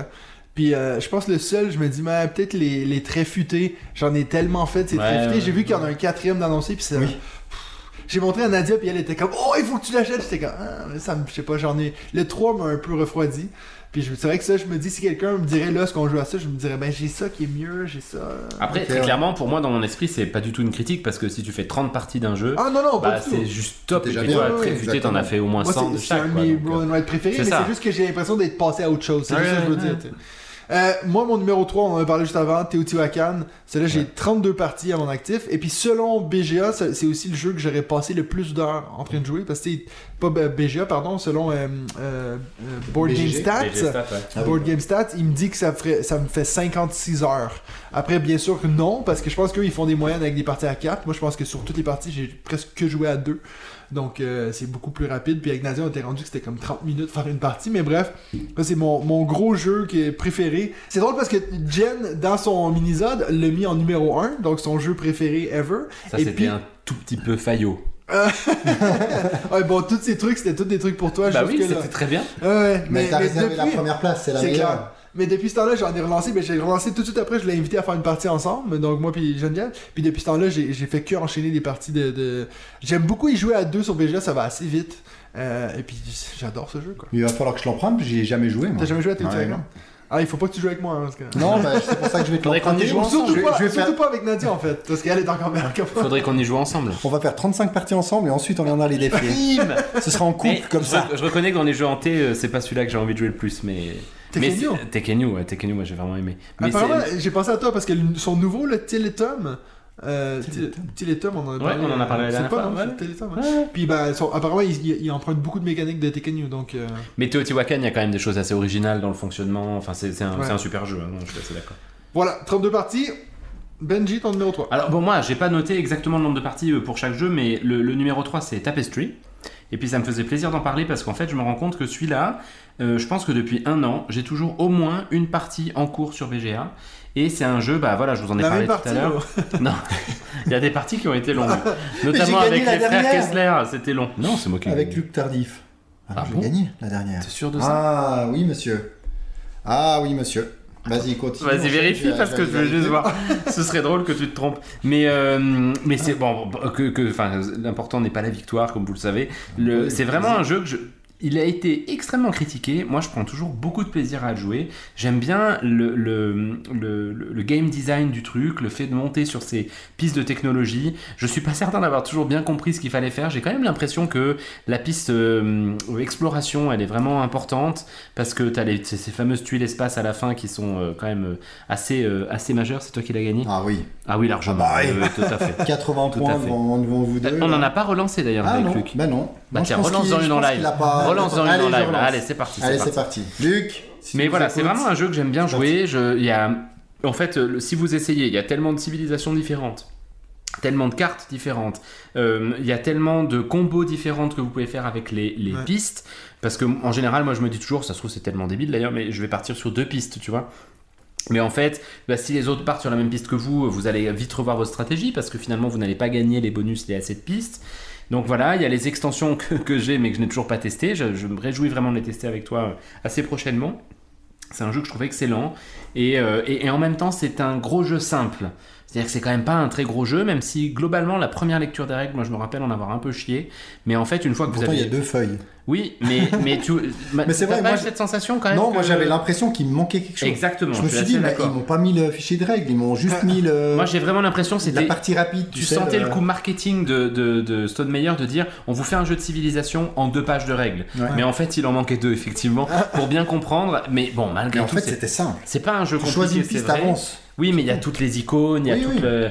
Mais, mais bref, c'est un super jeu. Et puis, euh, voilà, moi je prends beaucoup de plaisir à le jouer en physique. Et en physique, il est aussi très agréable à jouer parce qu'il y a toutes ces figurines peintes qui sont quand même très jolies. Et sur BGA, il est extrêmement Des bien figurines édité. peintes? Oui, Oui. Ils arrivent peintes? oui, Oui, elles arrivent Mais- peintes. C'est drôle parce que j'ai pensé à ça quand tu parlais des Kickstarter puis tout euh, en début d'émission, mais je me disais, je comprends pas pourquoi ils font pas ça les campagnes Kickstarter, Il y en de a, mettre il- une option Ah, il y sur en a. Il y, y en a certains, ouais, Awaken pré-peintes, Rings, des toutes. choses comme ça, ouais. Par contre, C'est beaucoup plus cher. Oh, ça coûte une fortune. Ah ouais Parce qu'en plus là, Tapestry, bon, c'était aussi du marketing, mais je crois que c'était 99 euros quand ils l'ont vendu. Ouais. C'est en gros des aplats de peinture. Genre, t'as 3 ou 4 couleurs, je crois. Oui, c'est alors c'est vraiment- pas quelqu'un avec son petit pinceau qui Non, Rims, si je pense que c'est quelqu'un avec son petit pinceau. Mais par contre, c'est quelqu'un avec son petit pinceau qui a fait Non, plouf, c'est des machines qui Ah non, je crois pas. Hey, ça là, coûterait beaucoup plus cher que 90 balles, hein. Non, non, non, mais parce que, enfin, je- moi j'avais cru voir ça. C'est des enfants qui sont Dites-moi si vous vous trompez. mais moi j'avais vu des, des- des entreprises euh, chinoises notamment qui étaient spécialisées là-dedans. Et en fait, elles enchaînent et ça dure, euh, mais c'est une seconde le- la, la pose de la plate peinture. Euh, Et Hurricane Rim, c'est pas tout à fait ça parce que ta, peinture, ta, ta figurine elle est hyper bien peinte, mais ça vaut euh, une mais fortune. quoi. Moi, j'ai jamais vu qu'il y avait ça. Ah si si bah tu Ok. attends la prochaine euh, Grey tu verras il y a Sundrop et il y a Painted Ok. mais Painted c'est euh, genre 700 euros si tu veux Ok. Ah oui, quand même. oui oui non c'est Ça c'est- refroidit c'est un peu. difficile Tapestry dont j'attends la troisième extension euh, avec impatience que j'achèterai je l'espère après avoir On testé la deuxième déjà ce qu'il y a toi dedans. C'est pas juste un rééquilibrage. Ton numéro 3, David. Mon numéro 3, alors mon numéro 3, je l'ai mis en 3 par rapport à l'historique des jeux, mais actuellement c'est vraiment mon numéro 1, c'est le mur d'Adrien. Et Salaud. franchement, Salaud. pour tout vous dire, encore hier après-midi, j'avais 8 parties et je me suis dit, il faut que j'en fasse encore deux parce que je veux le mettre dans ce top.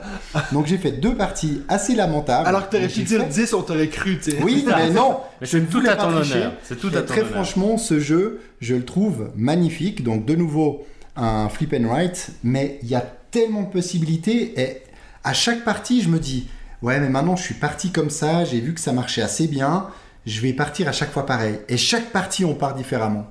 Parce qu'il y a quand même un hasard de cartes qui nous fournit les, euh, Les ressources. les, les ressources et puis surtout Les ouvriers. les ouvriers à utiliser. On a des objectifs qu'on choisit, donc on ne prend pas toujours forcément les, les mêmes.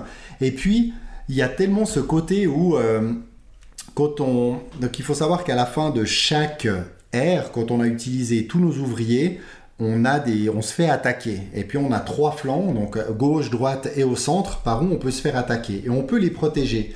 Et je vous mens pas, sur les quatre dernières parties, il y a trois parties où, parce que au- la première année, c'est difficile de protéger les trois, donc on choisit gauche et milieu, et à chaque fois, je me faisais attaquer de l'autre côté, et j'ai dit, mais c'est pas possible. Et j'avais vraiment mais une déveine totale dans, dans la pioche des attaques, mais en même temps, voilà, ça, ça me fait rire. Et j'ai commencé donc à faire les scénarios, hein, parce que c'est pas dans la boîte, mais ils ont fait 16 scén- scénarios solo. Pour l'instant, j'ai réussi à faire le premier. Il fallait faire 70 points, donc 70 points, et puis il y a encore quelques conditions pour pouvoir remplir ce premier scénario, et je n'arrivais pas à faire ces satanés 70 points, et euh, dimanche soir, j'ai fait 83 points. Donc là, j'ai dit, waouh, c'est bon, Ouais. je suis à fond, j'enchaîne avec le deuxième scénario, et hier, j'ai fait 49 et 46 points. Donc vraiment deux parties, mais ridicules. Mais c'est super, j'ai juste envie de les enchaîner parce qu'il y a beaucoup, beaucoup, alors on parle de rejouabilité euh, si on veut, mais on, pense qu'on va se dire ouais mais ça je vais jamais faire, je vais toujours faire ça, et non, la partie suivante, on fait autre chose.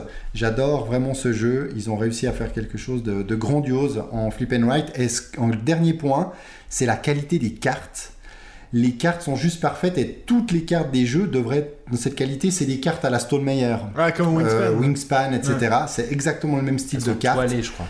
Et ça ne bouge pas, elles sont euh, rigides, il n'y a pas un coin qui se corne, c'est Mm. parfait. C'est vrai que des fois on est tellement frustré par certaines cartes et tout ça, bah, c'est purement de l'économie de coût. hein. Je pense Ouais, que ces ouais. cartes sont beaucoup plus chères que d'autres.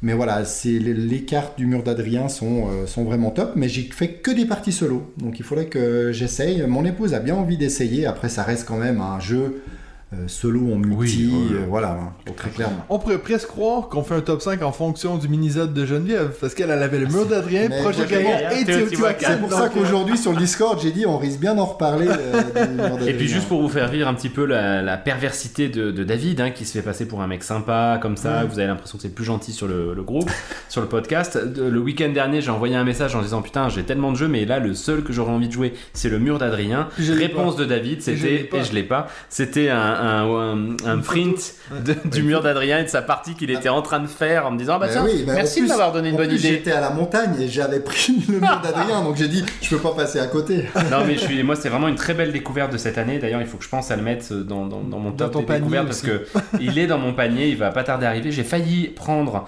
euh, le You, la euh, Legend of You, euh, comment tu Oui, disais euh, Legacy. Legacy of You, euh, juste pour pouvoir prendre le mur d'Adrien derrière, ce qui est complètement débile puisqu'il est bien moins cher euh, sur les, dans les boutiques. Donc je vais, je vais, je vais l'acheter. C'est vraiment, je suis d'accord avec toi, c'est un, un Mais il y a tellement de excellent combos quand on aime justement, euh, tu parlais avant des, des traits futés, Ouais. tu fais ci, ça te rapporte ça, etc. Et là, c'est que ça. Mais à Et- la et quand fin tu- de la partie, toi, tu mais, mais Mathieu, tu adorerais parce que tu fais un truc qui en fait un Oui. truc, qui fait un truc, qui fait un truc. C'est trop trop bien. Et on parlait, euh, on parlait d'avant justement ce plaisir quand on a l'impression de bien maîtriser le jeu, de bien comprendre les règles. Là, il y a des, des parties, parce qu'ils disent une partie c'est une heure, mais la dernière, je l'ai fait en une quarantaine de minutes parce qu'on est habitué. Ouais. On se dit, ok, bah, j'ai gagné cette ressource, mais je vais pas forcément aller la prendre Ouais, pour après la redépenser. On la dépense tout de suite, puis on fait nos, nos chaînages. C'est vraiment. euh, Et moi, je dois dire, vas-y, vas-y. vas-y. Moi, moi- ça m'a.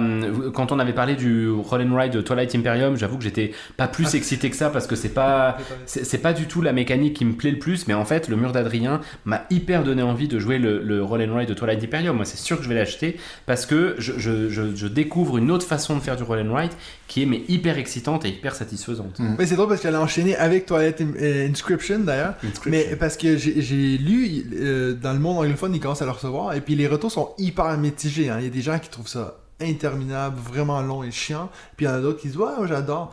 Donc je pense que j'ai très hâte de voir parce que moi franchement, je suis plus botté par le mur d'Adrien dans des gros euh, roll and ride complexes que le, le Twilight Inscription. À voir, on verra bien. On en reparlera. Oui, bien fait. Très certainement. Mon numéro 2, là on rentre dans mon top 2, c'est des jeux que j'ai joué euh, ouais, beaucoup beaucoup de fois. Mon numéro 2 c'est It's a Wonderful World. Oh, On est- pareil, voilà, on gagne une étape. j'ai le même. on Moi j'en ai bon, Quand on parlait de deck building, Voilà. moi, j'ai beaucoup plus de parties de toi, je pense. Moi je suis à Oui. 89. Ah ouais. Donc euh, Moi, je 89 dirais pas. parties Je de It's a Wonderful World. Une vingtaine j'imagine. Mais bref. Euh, donc It's a Wonderful World, j'ai joué énormément à 2, à 3. J'ai fait l'erreur d'essayer l'autre jour à 7 avec des gens qui avaient un peu trop bu. Et puis c'était une Oh, catastrophe. bonne idée, ça. ouais. Une catastrophe, plus jamais. Mais voilà, donc... l'alcool euh, c'est mal. oui, bien sûr. Cling. Mais oui, donc It's a Wonderful World, 89 parties. Donc quand je vous disais hein, qu'on rentre vraiment dans le top des jeux de Nadia, c'est tout ça, c'est tous des jeux que parce qu'on joue, on les joue beaucoup les deux. Ça, je pense que c'est donc ouais ça puis euh, puis Teotihuacan, c'est ses deux jeux préférés.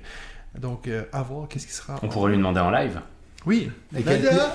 et quel plaisir de le voir arriver sur, euh, sur BGA. Nadia est là, messieurs dames, en direct. Donc euh, la question c'était parce que là on nous parle des top 5 jeux qu'on a joué plus de 10 fois. Puis moi je leur- j'ai dit bah en fait quand je regarde mon top 5, c'est genre le top 5 des jeux à Nadia parce que là je viens de parler de Teotihuacan puis It's a Wonderful World, j'ai dit je pense je suis pas mal sûr que c'est encore tes deux jeux préférés. Oui, tout à fait. C'est toujours, oui, oui. Tout à voilà. fait. Devant Everdell Devant? De- Devant Everdell Euh, oui, mais probablement Everdell en troisième position. Ah ouais. Ouais, Oh. il les a tous. Ah, il les a Voilà. tous. Il les ai bien. toutes trouvées. Merci Nadia, c'était l'intervention de Nadia. C'est la quatrième euh, section. Le quatrième segment. segment, segment. Euh, alright, donc ton numéro 2, Benji, à toi. Alors mon numéro 2, heureusement que je fais un petit peu d'originalité en quelque sorte. Mon numéro 2 c'est Ah là, on va m'en reparler ce soir, on va dire plus jamais que t'invites Benji dans cette maison. c'est le Seventh Continent. Ok. Ouais, j'ai jeu cherché vendu. le jeu que j'ai vendu, mais si tu savais comme je m'en veux et en même temps je suis content de l'avoir fait. Mais bref, le Seventh Continent, c'est, euh, je voulais pas vous parler de Tainted Grain parce que je vous en parle suffisamment. Attends, attends, attends, attends. T'as pas mis Tainted Grail? Je n'ai pas mis Tainted Mais Grail. t'as mis qu'il a le jeu que en fait. le Seventh Continent. Mais parce que je trouve que c'est important d'en parler d'autres de temps en temps. Tainted Grail, je vous en parle trop. Le, le Seventh Continent, c'est Tu vraiment. nous en as déjà parlé 15 fois aussi de ça. Puis l'histoire de... l'agression. Si tu veux, je reviens plus. hein. Euh, je pars avec Nadia et puis on va jouer à Teotihuacan. Le Seventh Continent, c'est un jeu qui est absolument extraordinaire. Il y a maintenant, je pense, une douzaine de, de, de malédictions qui sont euh, possibles. Et puis, le problème de ce jeu, c'est qu'il est dur. C'est-à-dire que vous mourrez assez régulièrement et puis vous devez reprendre à zéro. Alors d'ailleurs, ça, on en a parlé quand on parlait de Tainted Grail euh, la, la dernière fois. Et justement, je trouve que c'est quand même un truc hard de recommencer à zéro. Et moi, j'ai pas cette patience. Mais dans le Seventh Continent, il y a ce truc où vous allez développer votre continent, découvrir des choses. Vous savez pas où vous allez. Il faut deviner petit à petit de quoi parle la malédiction. Vous êtes dans un univers complètement original, très Lovecraftien, avec un peu de fantastique, un peu de bizarre, un peu d'horreur. Euh, y a, il y a le, le gameplay est assez intéressant puisque c'est un jeu, bah, euh, ouais, quasiment de deck building quand même, puisque vous devez épurer votre deck, vous devez construire des objets avec votre deck de cartes, vous devez vider votre deck de cartes qui correspond. Ouais, mais j'ai eu un petit moment de doute, mais je vais peut-être me faire engueuler. Vous devez vider votre deck de cartes qui correspond à votre énergie vitale, en fait. Et puis, c'est un jeu qui, du coup, bien sûr, vous fait durer des heures parce que, bon, c'est pas un legacy, mais c'est des, des, des euh, malédictions qui vous prennent du temps, c'est plusieurs heures de jeu. Et là, pour le coup, moi, j'y ai joué. euh, pourtant, je n'ai fait que trois malédictions complètes. et je pense que mal, j'y ai hein, joué euh, 20 heures ou 25 heures, ou Ah ouais. peut-être même plus que ça. Moi, c'est pour ça de- qu'il n'est pas dans parties. les 10 parties minimum, parce que c'est des parties de, de Ah, 5, c'est- c'est de la 6 heures. j'ai pas noté euh, chaque jour où je jouais, je notais vraiment la partie complète, donc euh, c'est vrai que. Mais c'est vraiment excellent, je, je vous le recommande parce que maintenant vous avez une version retail hein, qui est finalement euh, probablement euh, largement suffisante pour des heures et des heures Tout de fait. jeu et qui est vraiment excellente. Donc moi j'avais les deux, j'avais c'est mon premier Kickstarter, j'avais commencé Kickstarter pour ça, la boîte noire, la boîte blanche, je les ai toutes les deux vendues à quelqu'un qui j'espère en profite bien. Et effectivement, il y a des soirs où je me réveille en me disant pourquoi j'ai fait ça? Des soirs où tu te réveilles. Des nuits où je me Ah réveille. voilà, d'accord. Oh, bah dis donc. Seventh Continent. Donc, ton amis. numéro 2, c'était aussi It's a Wonderful Home. Exactement, Tu dire quelque exactement. chose euh? Non, Non. juste que j'ai pas encore fait les, les boîtes campagne. Ouais, qui sont Voilà. chouettes, ouais. Donc euh, je me réjouis de, de les faire. J'aimerais bien les faire à 4. Ouais. Mais voilà, c'est ça peut-être qui la principale problématique. C'est euh, de trouver les deux autres personnes pour, euh, pour faire toutes ces parties-là. Sinon, je les ferai à deux avec euh, Ouais. mon épouse qui aime beaucoup ce jeu aussi. Après, en solo, elles se font bien aussi. Très bien. Moi, j'ai fait les deux. Ok. J'ai j'ai pas terminé la Luxure et Décadence, là, je sais Ouais. plus euh, comment elle Plaisir s'appelle. et dégueulasse. Plaisir et Décadence. Loisir et dégueulasse. Alors que pourtant, je l'ai bien, je l'ai préférée à la précédente. Je la trouve vraiment excellente, mais euh, mais elle se joue bien en solo. Même si je dois reconnaître que parce que je pense que j'aurais pu le mettre dans, dans, dans mon top des jeux que j'ai le plus de 10 fois parce que j'ai dû faire une quinzaine de parties, je pense. Ouais. Mais j'en ai fait euh, probablement 14 en solo et, Et tu penses pas qu'il a peut-être un peu gâché ton, Et c'est ce que j'allais dire. Non, c'est- ah, non. C'est un peu, tu sais, à cause de ça, personne te prend au sérieux. Est-ce que le solo a gâché la, la vie ludique du jeu? Parce que par contre, je pense que c'est vraiment deux jeux très différents en solo et en multijoueur. Mais le solo reste pour moi euh, un, un super Non, moi, je- jeu. moi, je disais que. Oui, j'ai compris, j'ai compris. Ton numéro 1, Mathieu Bierry. Euh, on va encore parler de Bruno? Ah, euh... Hmm. Attends, laisse-moi Pour deviner. quel jeu? Est-ce que Bruno Catalan a fait un jeu que j'ai joué plus de 10 fois? Ah, Seven Wonders Duel? Exact. Ah, c'est pas que Bruno. Non. Non, mais. oh, Non, mais voilà, euh, on parle de sérieux, on parle de sérieux. Ah, Donc, donc Seven Wonders Duel de euh, Anton Boza et Bruno Catala. Selon mon application, j'ai joué que 16 fois et puis c'est un gros mensonge parce que avant d'avoir cette application, je dois avoir fait une centaine de parties. Moi, je les ai pas de Seven Wonders Duel. Euh, donc, euh, j'ai relancé un tournoi récemment dans la communauté avec l'extension Panthéon que j'avais un peu oublié, puis je me suis remis dedans, que je trouve génial. J'adore ce jeu, je vais jamais, je pense, de ma vie me tanner de ce jeu-là. Je trouve qu'il y a toujours plein d'axes que tu peux découvrir, puis quand tu joues avec des gens qui connaissent, ça va vite, ça tourne. Sur BGA, il est super bien im- implémenté, tu peux facilement y jouer. Ouais. J'ai commencé la euh, partie du tournoi, mais ouais. j'ai jamais joué avec l'extension Panthéon. Et j'ai malheureusement, Ouais. je me suis documenté un poil trop tard sur l'extension, donc j'ai commencé à jouer vraiment en mode classique et je pense que j'ai déjà pris beaucoup de retard dès le début. Mais on verra, on verra. C'est contre Cédric. euh, Ouais. C'est pas Donc fini. voilà, mon numéro 1, Seven Ah, Duel. bon, ça reste un classique et puis c'est vrai qu'il est Ouais. excellent. Moi, je regrette de ne toujours pas avoir essayé euh, Agora. Agora. Ouais. Ouais. En plus, on s'est rencontrés euh, au moment où tu avais reçu Agora de RoboProd et donc on en avait parlé. Et puis ça fait des, depuis qu'on se connaît qu'on dit qu'on doit essayer euh, de- d'en faire une. Et puis C'est un peu comme Dominion, Tu on va jamais jamais fait. finir par le faire. non, mais celui-là, j'aimerais vraiment beaucoup plus que Dominion si tu veux. Mon numéro 1 C'est ça la question que tu me poses, Monsieur posé. Moi, j'ai regardé David, mais oui. Ok, pardon, c'est vrai. je, je me sens aimé dans ce podcast. Ouais, moi, c'est Azul. De très, très, très, très, très, très loin en physique et sur BGA, mais même en physique, j'en ai fait euh, largement plus de 60 en famille. Parce que pour le coup, ça rejoint ce qu'on disait tout à l'heure, c'est vraiment le jeu familial Ouais, pour moi. Toute la famille y a joué, toute la famille aime. Ma femme adore ce jeu, elle adore placer ses petites tuiles. Donc j'en ai vraiment fait beaucoup et je dois dire que je le fais quand même avec beaucoup de plaisir encore aujourd'hui. J'ai pas essayé le deuxième, j'ai essayé le troisième que j'ai trouvé excellent, mais quoi qui était. Quoi Ah non, alors là, aucune idée. Le jardin. Azul des 2, mains. Azul 3, Azul 4. Ok. Donc moi j'ai joué que le, j'ai joué le premier énormément et c'est celui-là dont je vous parle. J'ai pas joué le deuxième, c'est-à-dire les vitraux de Sintra. Euh, en revanche, euh, on a acheté le troisième, Pavillon d'été, que j'ai dû revendre depuis. Moi, j'avais adoré. Franchement, je trouvais que c'était une très bonne euh, euh, refonte de, de Azul, mais probablement un tout petit peu plus expert que le premier Azul et du coup, ça a moins accroché dans la famille. Ce qui fait que c'est pour ça qu'on l'a, on l'a revendu et je n'ai pas essayé le quatrième et je l'achèterai pas, même si les retours ont été excellents sur ce dernier Azul. Mais voilà, la boîte de base, c'est, elle est, elle est. bon, D'abord, le, le jeu est très beau en lui-même. La mécanique de jeu est très sympa. Moi, je dois dire que je ne m'ennuie pas et je continue à prendre du plaisir sur euh, partie après partie. Et puis sur BGA, j'en ai enchaîné. euh, C'était un des jeux les plus joués euh, sur BGA il y a encore peu de temps, Oui, oui. jusqu'à euh, que Next London Station arrive, parce que j'ai l'impression qu'ils ont un peu monté. Mais voilà, c'est vraiment un, un jeu excellent que je vous recommande, familial et, euh, et- et très agréable à jouer. Azul. C'est de loin un des jeux les plus joués sur BGA ouais, depuis un moment. Ah oui, oui, oui, je crois qu'il est, très très haut. ouais. Alors j'ai acheté le quatrième, je n'y ai pas encore joué, donc euh, volontiers pour qu'on y Quatrième, joue, il s'appelle euh, comment, pour Les Jardins de la. Reine Les Jardins de la Reine, exactement. Ok, ben alors il reste que toi, David. Ton number Il reste one que moi, ben, il y a Clank. Non, non, non, non. Non Non, écoute, il n'y a pas vraiment de. Alors, je suis pas sûr que t'en aies fait 10 des Clank.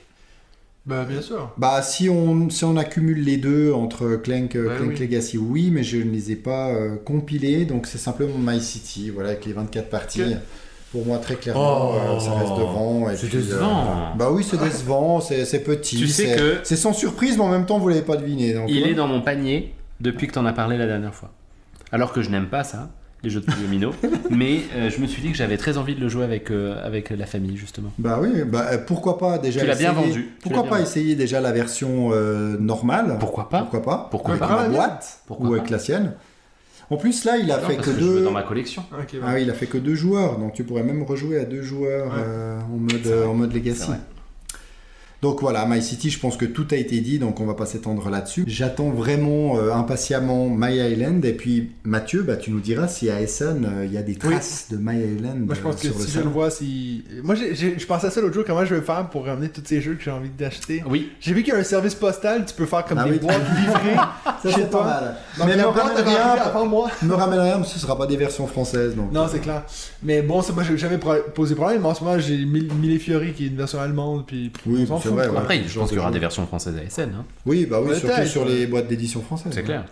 Ouais. Donc voilà. On va finir avec nos jeux qui nous font de l'œil, les amis. Yes Donc moi, je vais commencer. Euh, J'avais euh, Astra. Mais là, on en a Oui. déjà parlé, donc je vais passer à, un autre qui me faisait un peu de l'œil. Euh, te parler justement des vitraux de Sintra, machin, mais il y a aussi Sagrada, qui est un jeu sur les vitraux, Oui. qui va avoir une Ouais, version. Legacy qui s'appelle Sagrada Artisan.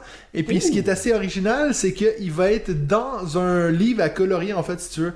Le, la, la tête à Benji en ce moment. Je l'ai pas vu, mais j'imagine, je- j'étais. Voilà.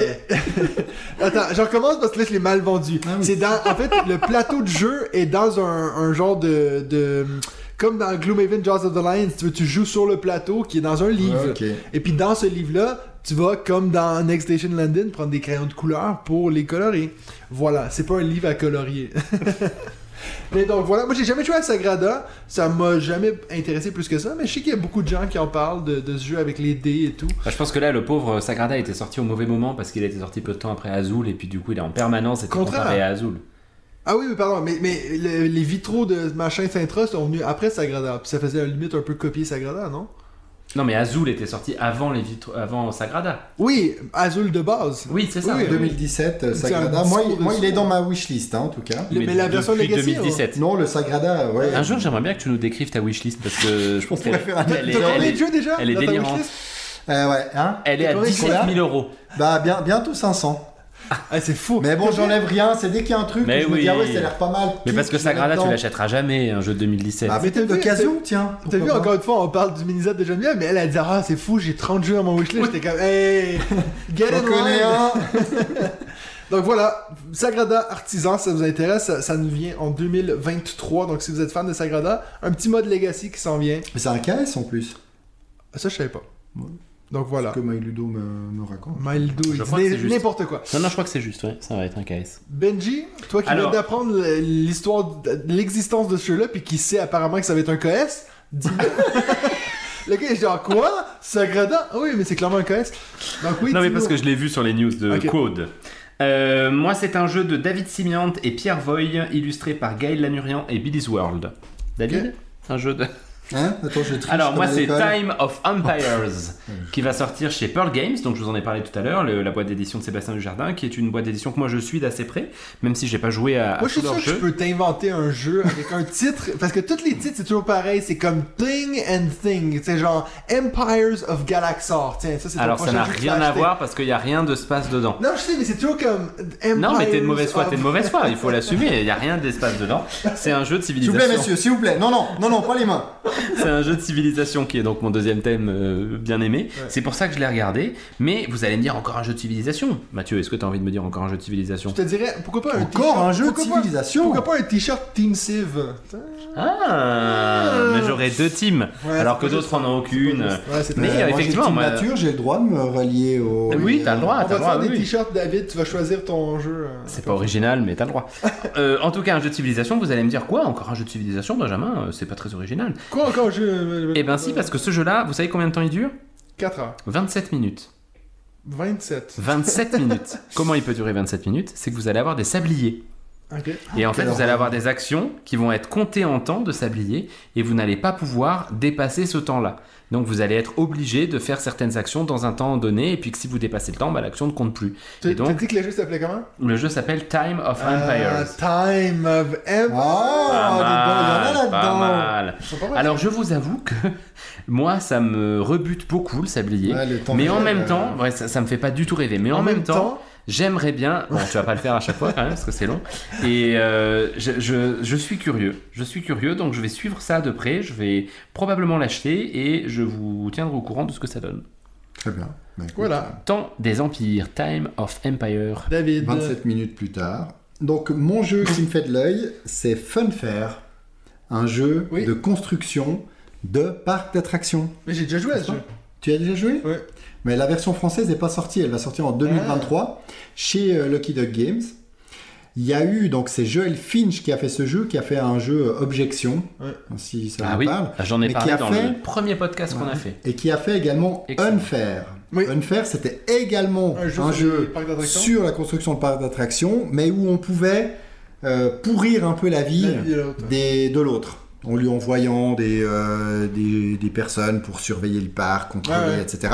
Là, ils ont fait le côté fun, justement fun faire, où il n'y a plus ce côté un peu euh, méchant, on va dire, entre, entre les joueurs. Et moi, j'ai J'aime euh, les parcs d'attractions, j'aime y aller. J'ai toujours aimé aussi euh, sur, euh, sur PC et autres ces jeux, les Tycoon, euh, ouais. voilà, roller coaster, etc. Donc là, je me réjouis d'avoir un jeu euh, sur ce, sur ce thème-là. Ouais. Et puis voilà, Lucky Duck, donc en 2023 pour la, la version, euh, la version française. Et ça a l'air d'être de nouveau un jeu, je pense, qui va être euh, familial plus, je pense, un peu comme dans les thèmes hospital ou les choses Ouais, comme ouais, ça. Donc assez accessible, mais fun. Donc euh, voilà, je me réjouis de, de découvrir ce jeu. Parfait. Ben, on a déjà fini, hein? C'est un peu moins long que la dernière fois. Ouais, Bah, il n'y avait, quand pas- même, il y avait là. pas 50 jeux de l'été à raconter, mais On a fait deux, plus de deux heures, non, quand même là. C'est Ben pas le temps qui compte, les amis. C'est la vrai. qualité et l'investissement. En tout cas, on a clairement fait un épisode de au moins deux heures, un, un bon appel à Bruno Catala. Oui, Pendant c'est deux clair. heures. Donc, je pense que c'est assez clair. Come to us, Bruno. Come. Ou nous, on va y aller. Oui, Donc, on aimerait bien. À voir. Invite us, Bruno. Invite us. Donc voilà tout le monde, c'est tout pour nous cette semaine. Et puis ben, on se retrouve dans deux semaines pour un autre épisode de... Comment on le fait le on joue-tu? Euh, Là, en live ou pas en live, là, du coup? Hein? Là, tu, oh, tu veux qu'on. Non, mais après, la fin. Comment on le fait Parce qu'on n'a plus trop d'idées. Mais je sais pas, faut faire n'importe quoi. On joue tu avec Bruno? Mais ils vont finir par croire qu'on l'a vraiment invité, puis en fait, c'est pas le cas donc. Euh.